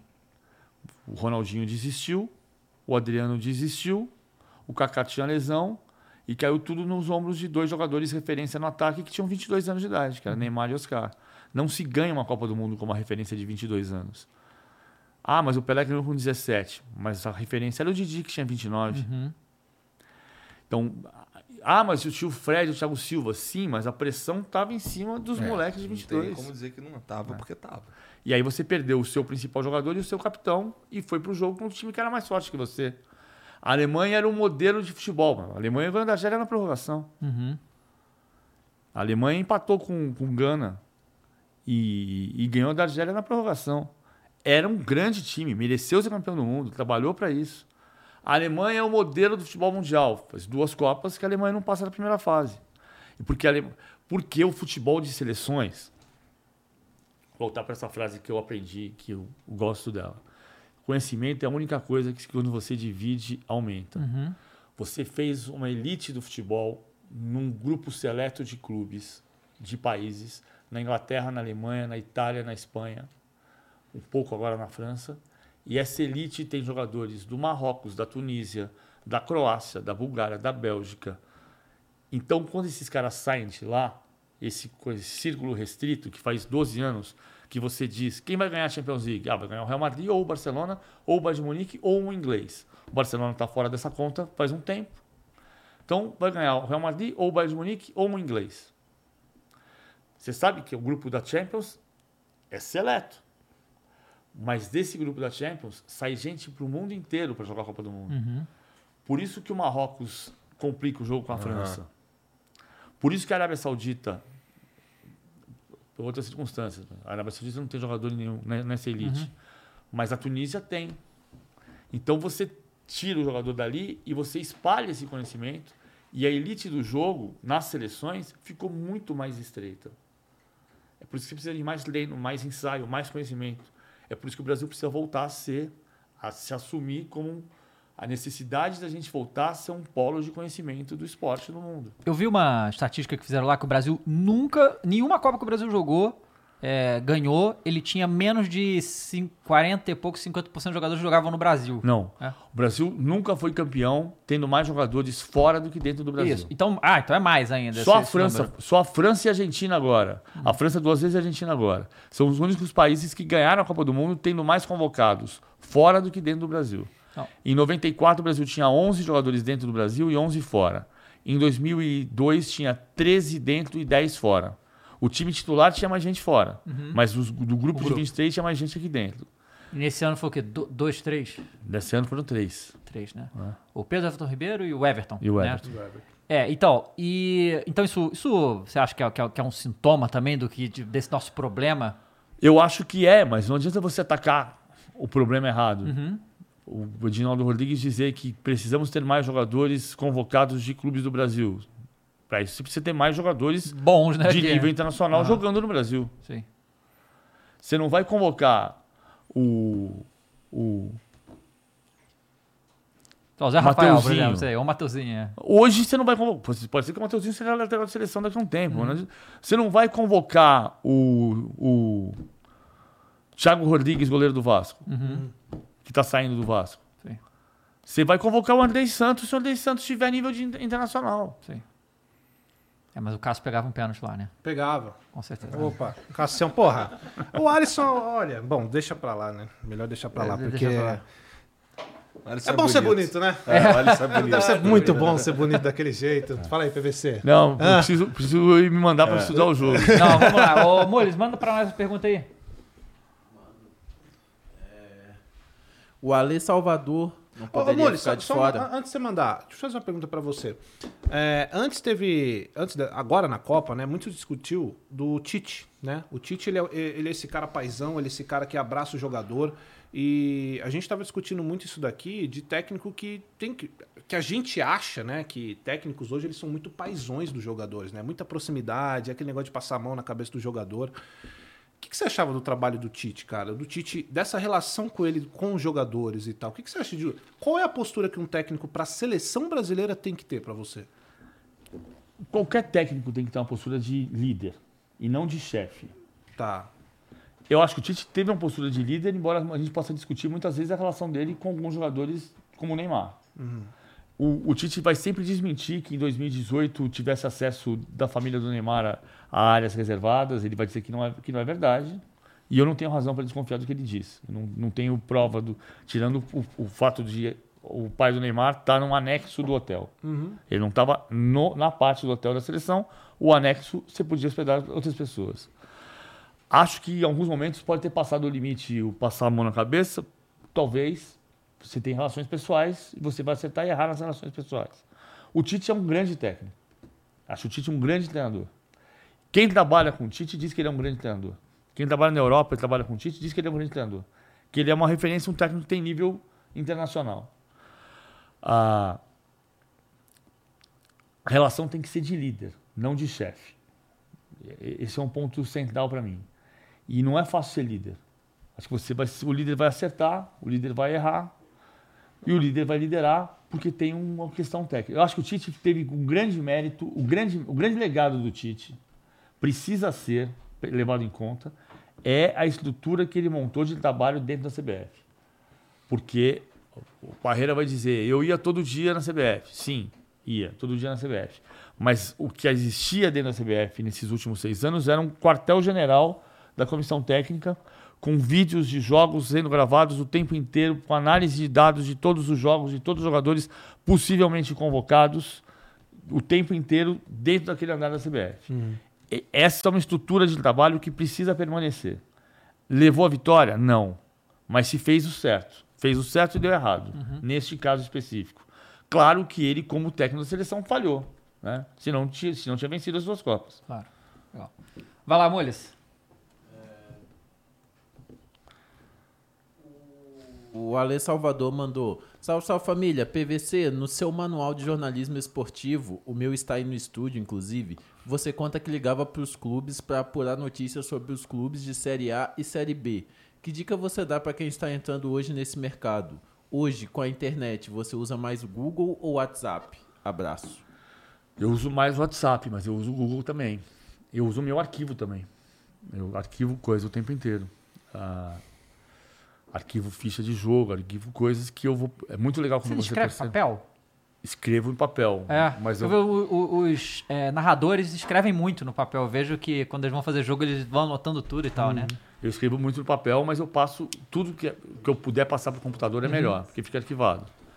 Ficha de jogo eu faço o tempo inteiro. Então é muito legal quando você percebe que você é fonte de você mesmo. Vai lá. É, o Arthur Sepultura mandou. A edição do Brasileirão de 2023 tende a ser a mais equilibrada e podemos ter novamente um campeão brasileiro caindo para a segunda divisão. Esse início de ano do Cruzeiro faz candidato ao rebaixamento, mesmo com o modelo de SAF. Coitados. PVC, manda um abraço para o meu amigo Flávio Paiva. Um abraço, Flávio Paiva. É. É perigoso o negócio de mandar abraço, você não sabe quem é. Esse aí parece estar tranquilo. É. Mas você acha que é o Cruzeiro, né? Eu acho que o Cruzeiro tem um time para fazer uma campanha de intermediária para cima. A organização faz muita diferença nesse cenário. Se você, o Cruzeiro tem a ideia de, de tentar bater 300 milhões de reais de receita nesse ano e com esse dinheiro, com uma estrutura mais enxuta, conseguir fazer o que clubes de 450 estão fazendo. Entendi. Atlético. Sim. É, vai ter um elenco como o do Atlético? Não. Vai ganhar o Campeonato Brasileiro esse ano? Não. O Brasil é uma coisa. que- Aquilo que eu falei do Manchester United e do Chelsea, coadjuvantes hoje, pensa no seguinte: Em 2003 e em 2013, o Cruzeiro foi campeão brasileiro da Série A e o Palmeiras campeão brasileiro da Série B. E em 2022, o Palmeiras foi campeão brasileiro da Série A Uhum. e o Cruzeiro da Série B. Doideira. Só aqui acontece isso. Ah, só aqui. Exatamente. Vai lá. É, ele mandou outra pergunta. Revendo agora a conversa do começo, descobri o motivo de não ter mais o podcast à mesa. Sucesso aí, PVC. Essa sua ida para Paramount Plus é a prova da quebra do monopólio das transmissões. Só que isso não deixa o futebol mais barato para o público, pois temos que assinar uma quantidade maior de streams. Não, depende. Você sabe que a, a minha filha e meu filho, antes de eu voltar para São Paulo, tinham tomado uma decisão que está tomada na minha casa, vida prática na minha casa. Na minha casa tá assim. Eu não tenho mais operadora. Uhum. Eu tenho os canais de streaming embaixo. Paramount Plus está lá. E É lá em casa também. Cara, eu assino acho que 15 ou 16 serviços de streaming diferentes, tá? É, pro meu trabalho também é importante, tá? Eu tô assinando tudo. Ainda, somando tudo, não dá o preço da minha TV a cabo. Então, então fica mais barato. Agora, isso aqui, isso aqui a gente vai entender quando a internet no Brasil evoluir, a gente vai ter mais rapidez nas transmissões, mais rapidez para mudar, para zapear um canal para o outro. Isso vai ser realidade. Agora, a, a mesa continua, hein? O André Rizek com o And- o Alexandre Losetti vão continuar fazendo a mesa. Legal. Vai. O TH9 Lopes mandou: PVC é referência máxima na área do jornalismo esportivo. Inspiração. Ontem acompanhei Palmeiras 2 a 0 no Bragantino ao lado dele na cena do crime. Humildade em pessoa. Obrigado pela moral. É o Thiago? Não. Eu acho que sim, porque é TH9, o nome É, então é deve Thiago. ser Thiago É. Lopes. É. É, obrigado pela moral, PVC. Quem sabe um dia ainda possamos trabalhar juntos. Vamos nessa. Legal. Vamos lá. Vai lá, Molhas. É, e o Gui Oliveira mandou a última. Salve galera, boa tarde. PVC, poderia explicar melhor e espalhar a verdade sobre o rebaixamento do Fluminense desde 96 e como ele subiu da Série C para o A novamente? A galera tem uma visão completamente distorcida de como. Hum, Nossa, nós vamos. Eu vou. É, é, assim, é porque eu preciso estudar o jogo. Não, não, não. É, isso aí a gente de- deixa para outro dia, essa aí. Eu já contei muita história do futebol hoje. Sim, assim, vai, sim. vai É. ficar, vai, vai ficar mais complicado. A gente- O Fluminense voltou, voltou. O Arsenal voltou pela porta dos fundos em, 2000, em 1919 na Inglaterra também. Não, não, não é esse o problema. O Fluminense está na Série A desde 2000, porque se fez a Copa João Avelange e ele voltou para a Série A. PVC, foi uma honra ter você Honra aqui. foi Muito minha. obrigado. Bom a gente demais. espera que você volte aqui depois de um tempo pra gente conversar mais ainda, porque é Show de bola. excelente. É, você assina a nossa camisa? Claro, é uma honra minha. Tu E aí- usa redes sociais, cara? Hã? Tu usa Instagram, Twitter, essas paradas? Tô tentando melhorar. É. Fala aí qual, qual que é o teu arroba lá, qual que é o teu Arroba perfil. PVC no Twitter, arroba Paulo Vinícius Coelho no Instagram. Vai virar arroba PVC já já também. E, mas eu, eu, eu vou melhorar. Vou melhorar. nesse- vou ser mais multimídia. A Stage vai me ajudar nisso, a Paramount Plus também. Então vai ser um momento bem legal pra gente fazer muito mais coisa. Maneiro. Ó, você que tá assistindo aí, ó, você pode seguir o PVC. É muito fácil, clicando no link que a gente vai colocar aqui no comentário fixado já já, tá bom? Segue Boa. o cara lá, vai ser maneiro. Segue nós também, tá tudo aqui no, na descrição aí. E muito obrigado pela moral, obrigado por assistir. E a gente se vê amanhã. Amanhã, amanhã tem várzea. né? Boa. Então até amanhã. Um beijo pra Falou. todo mundo. Tchau.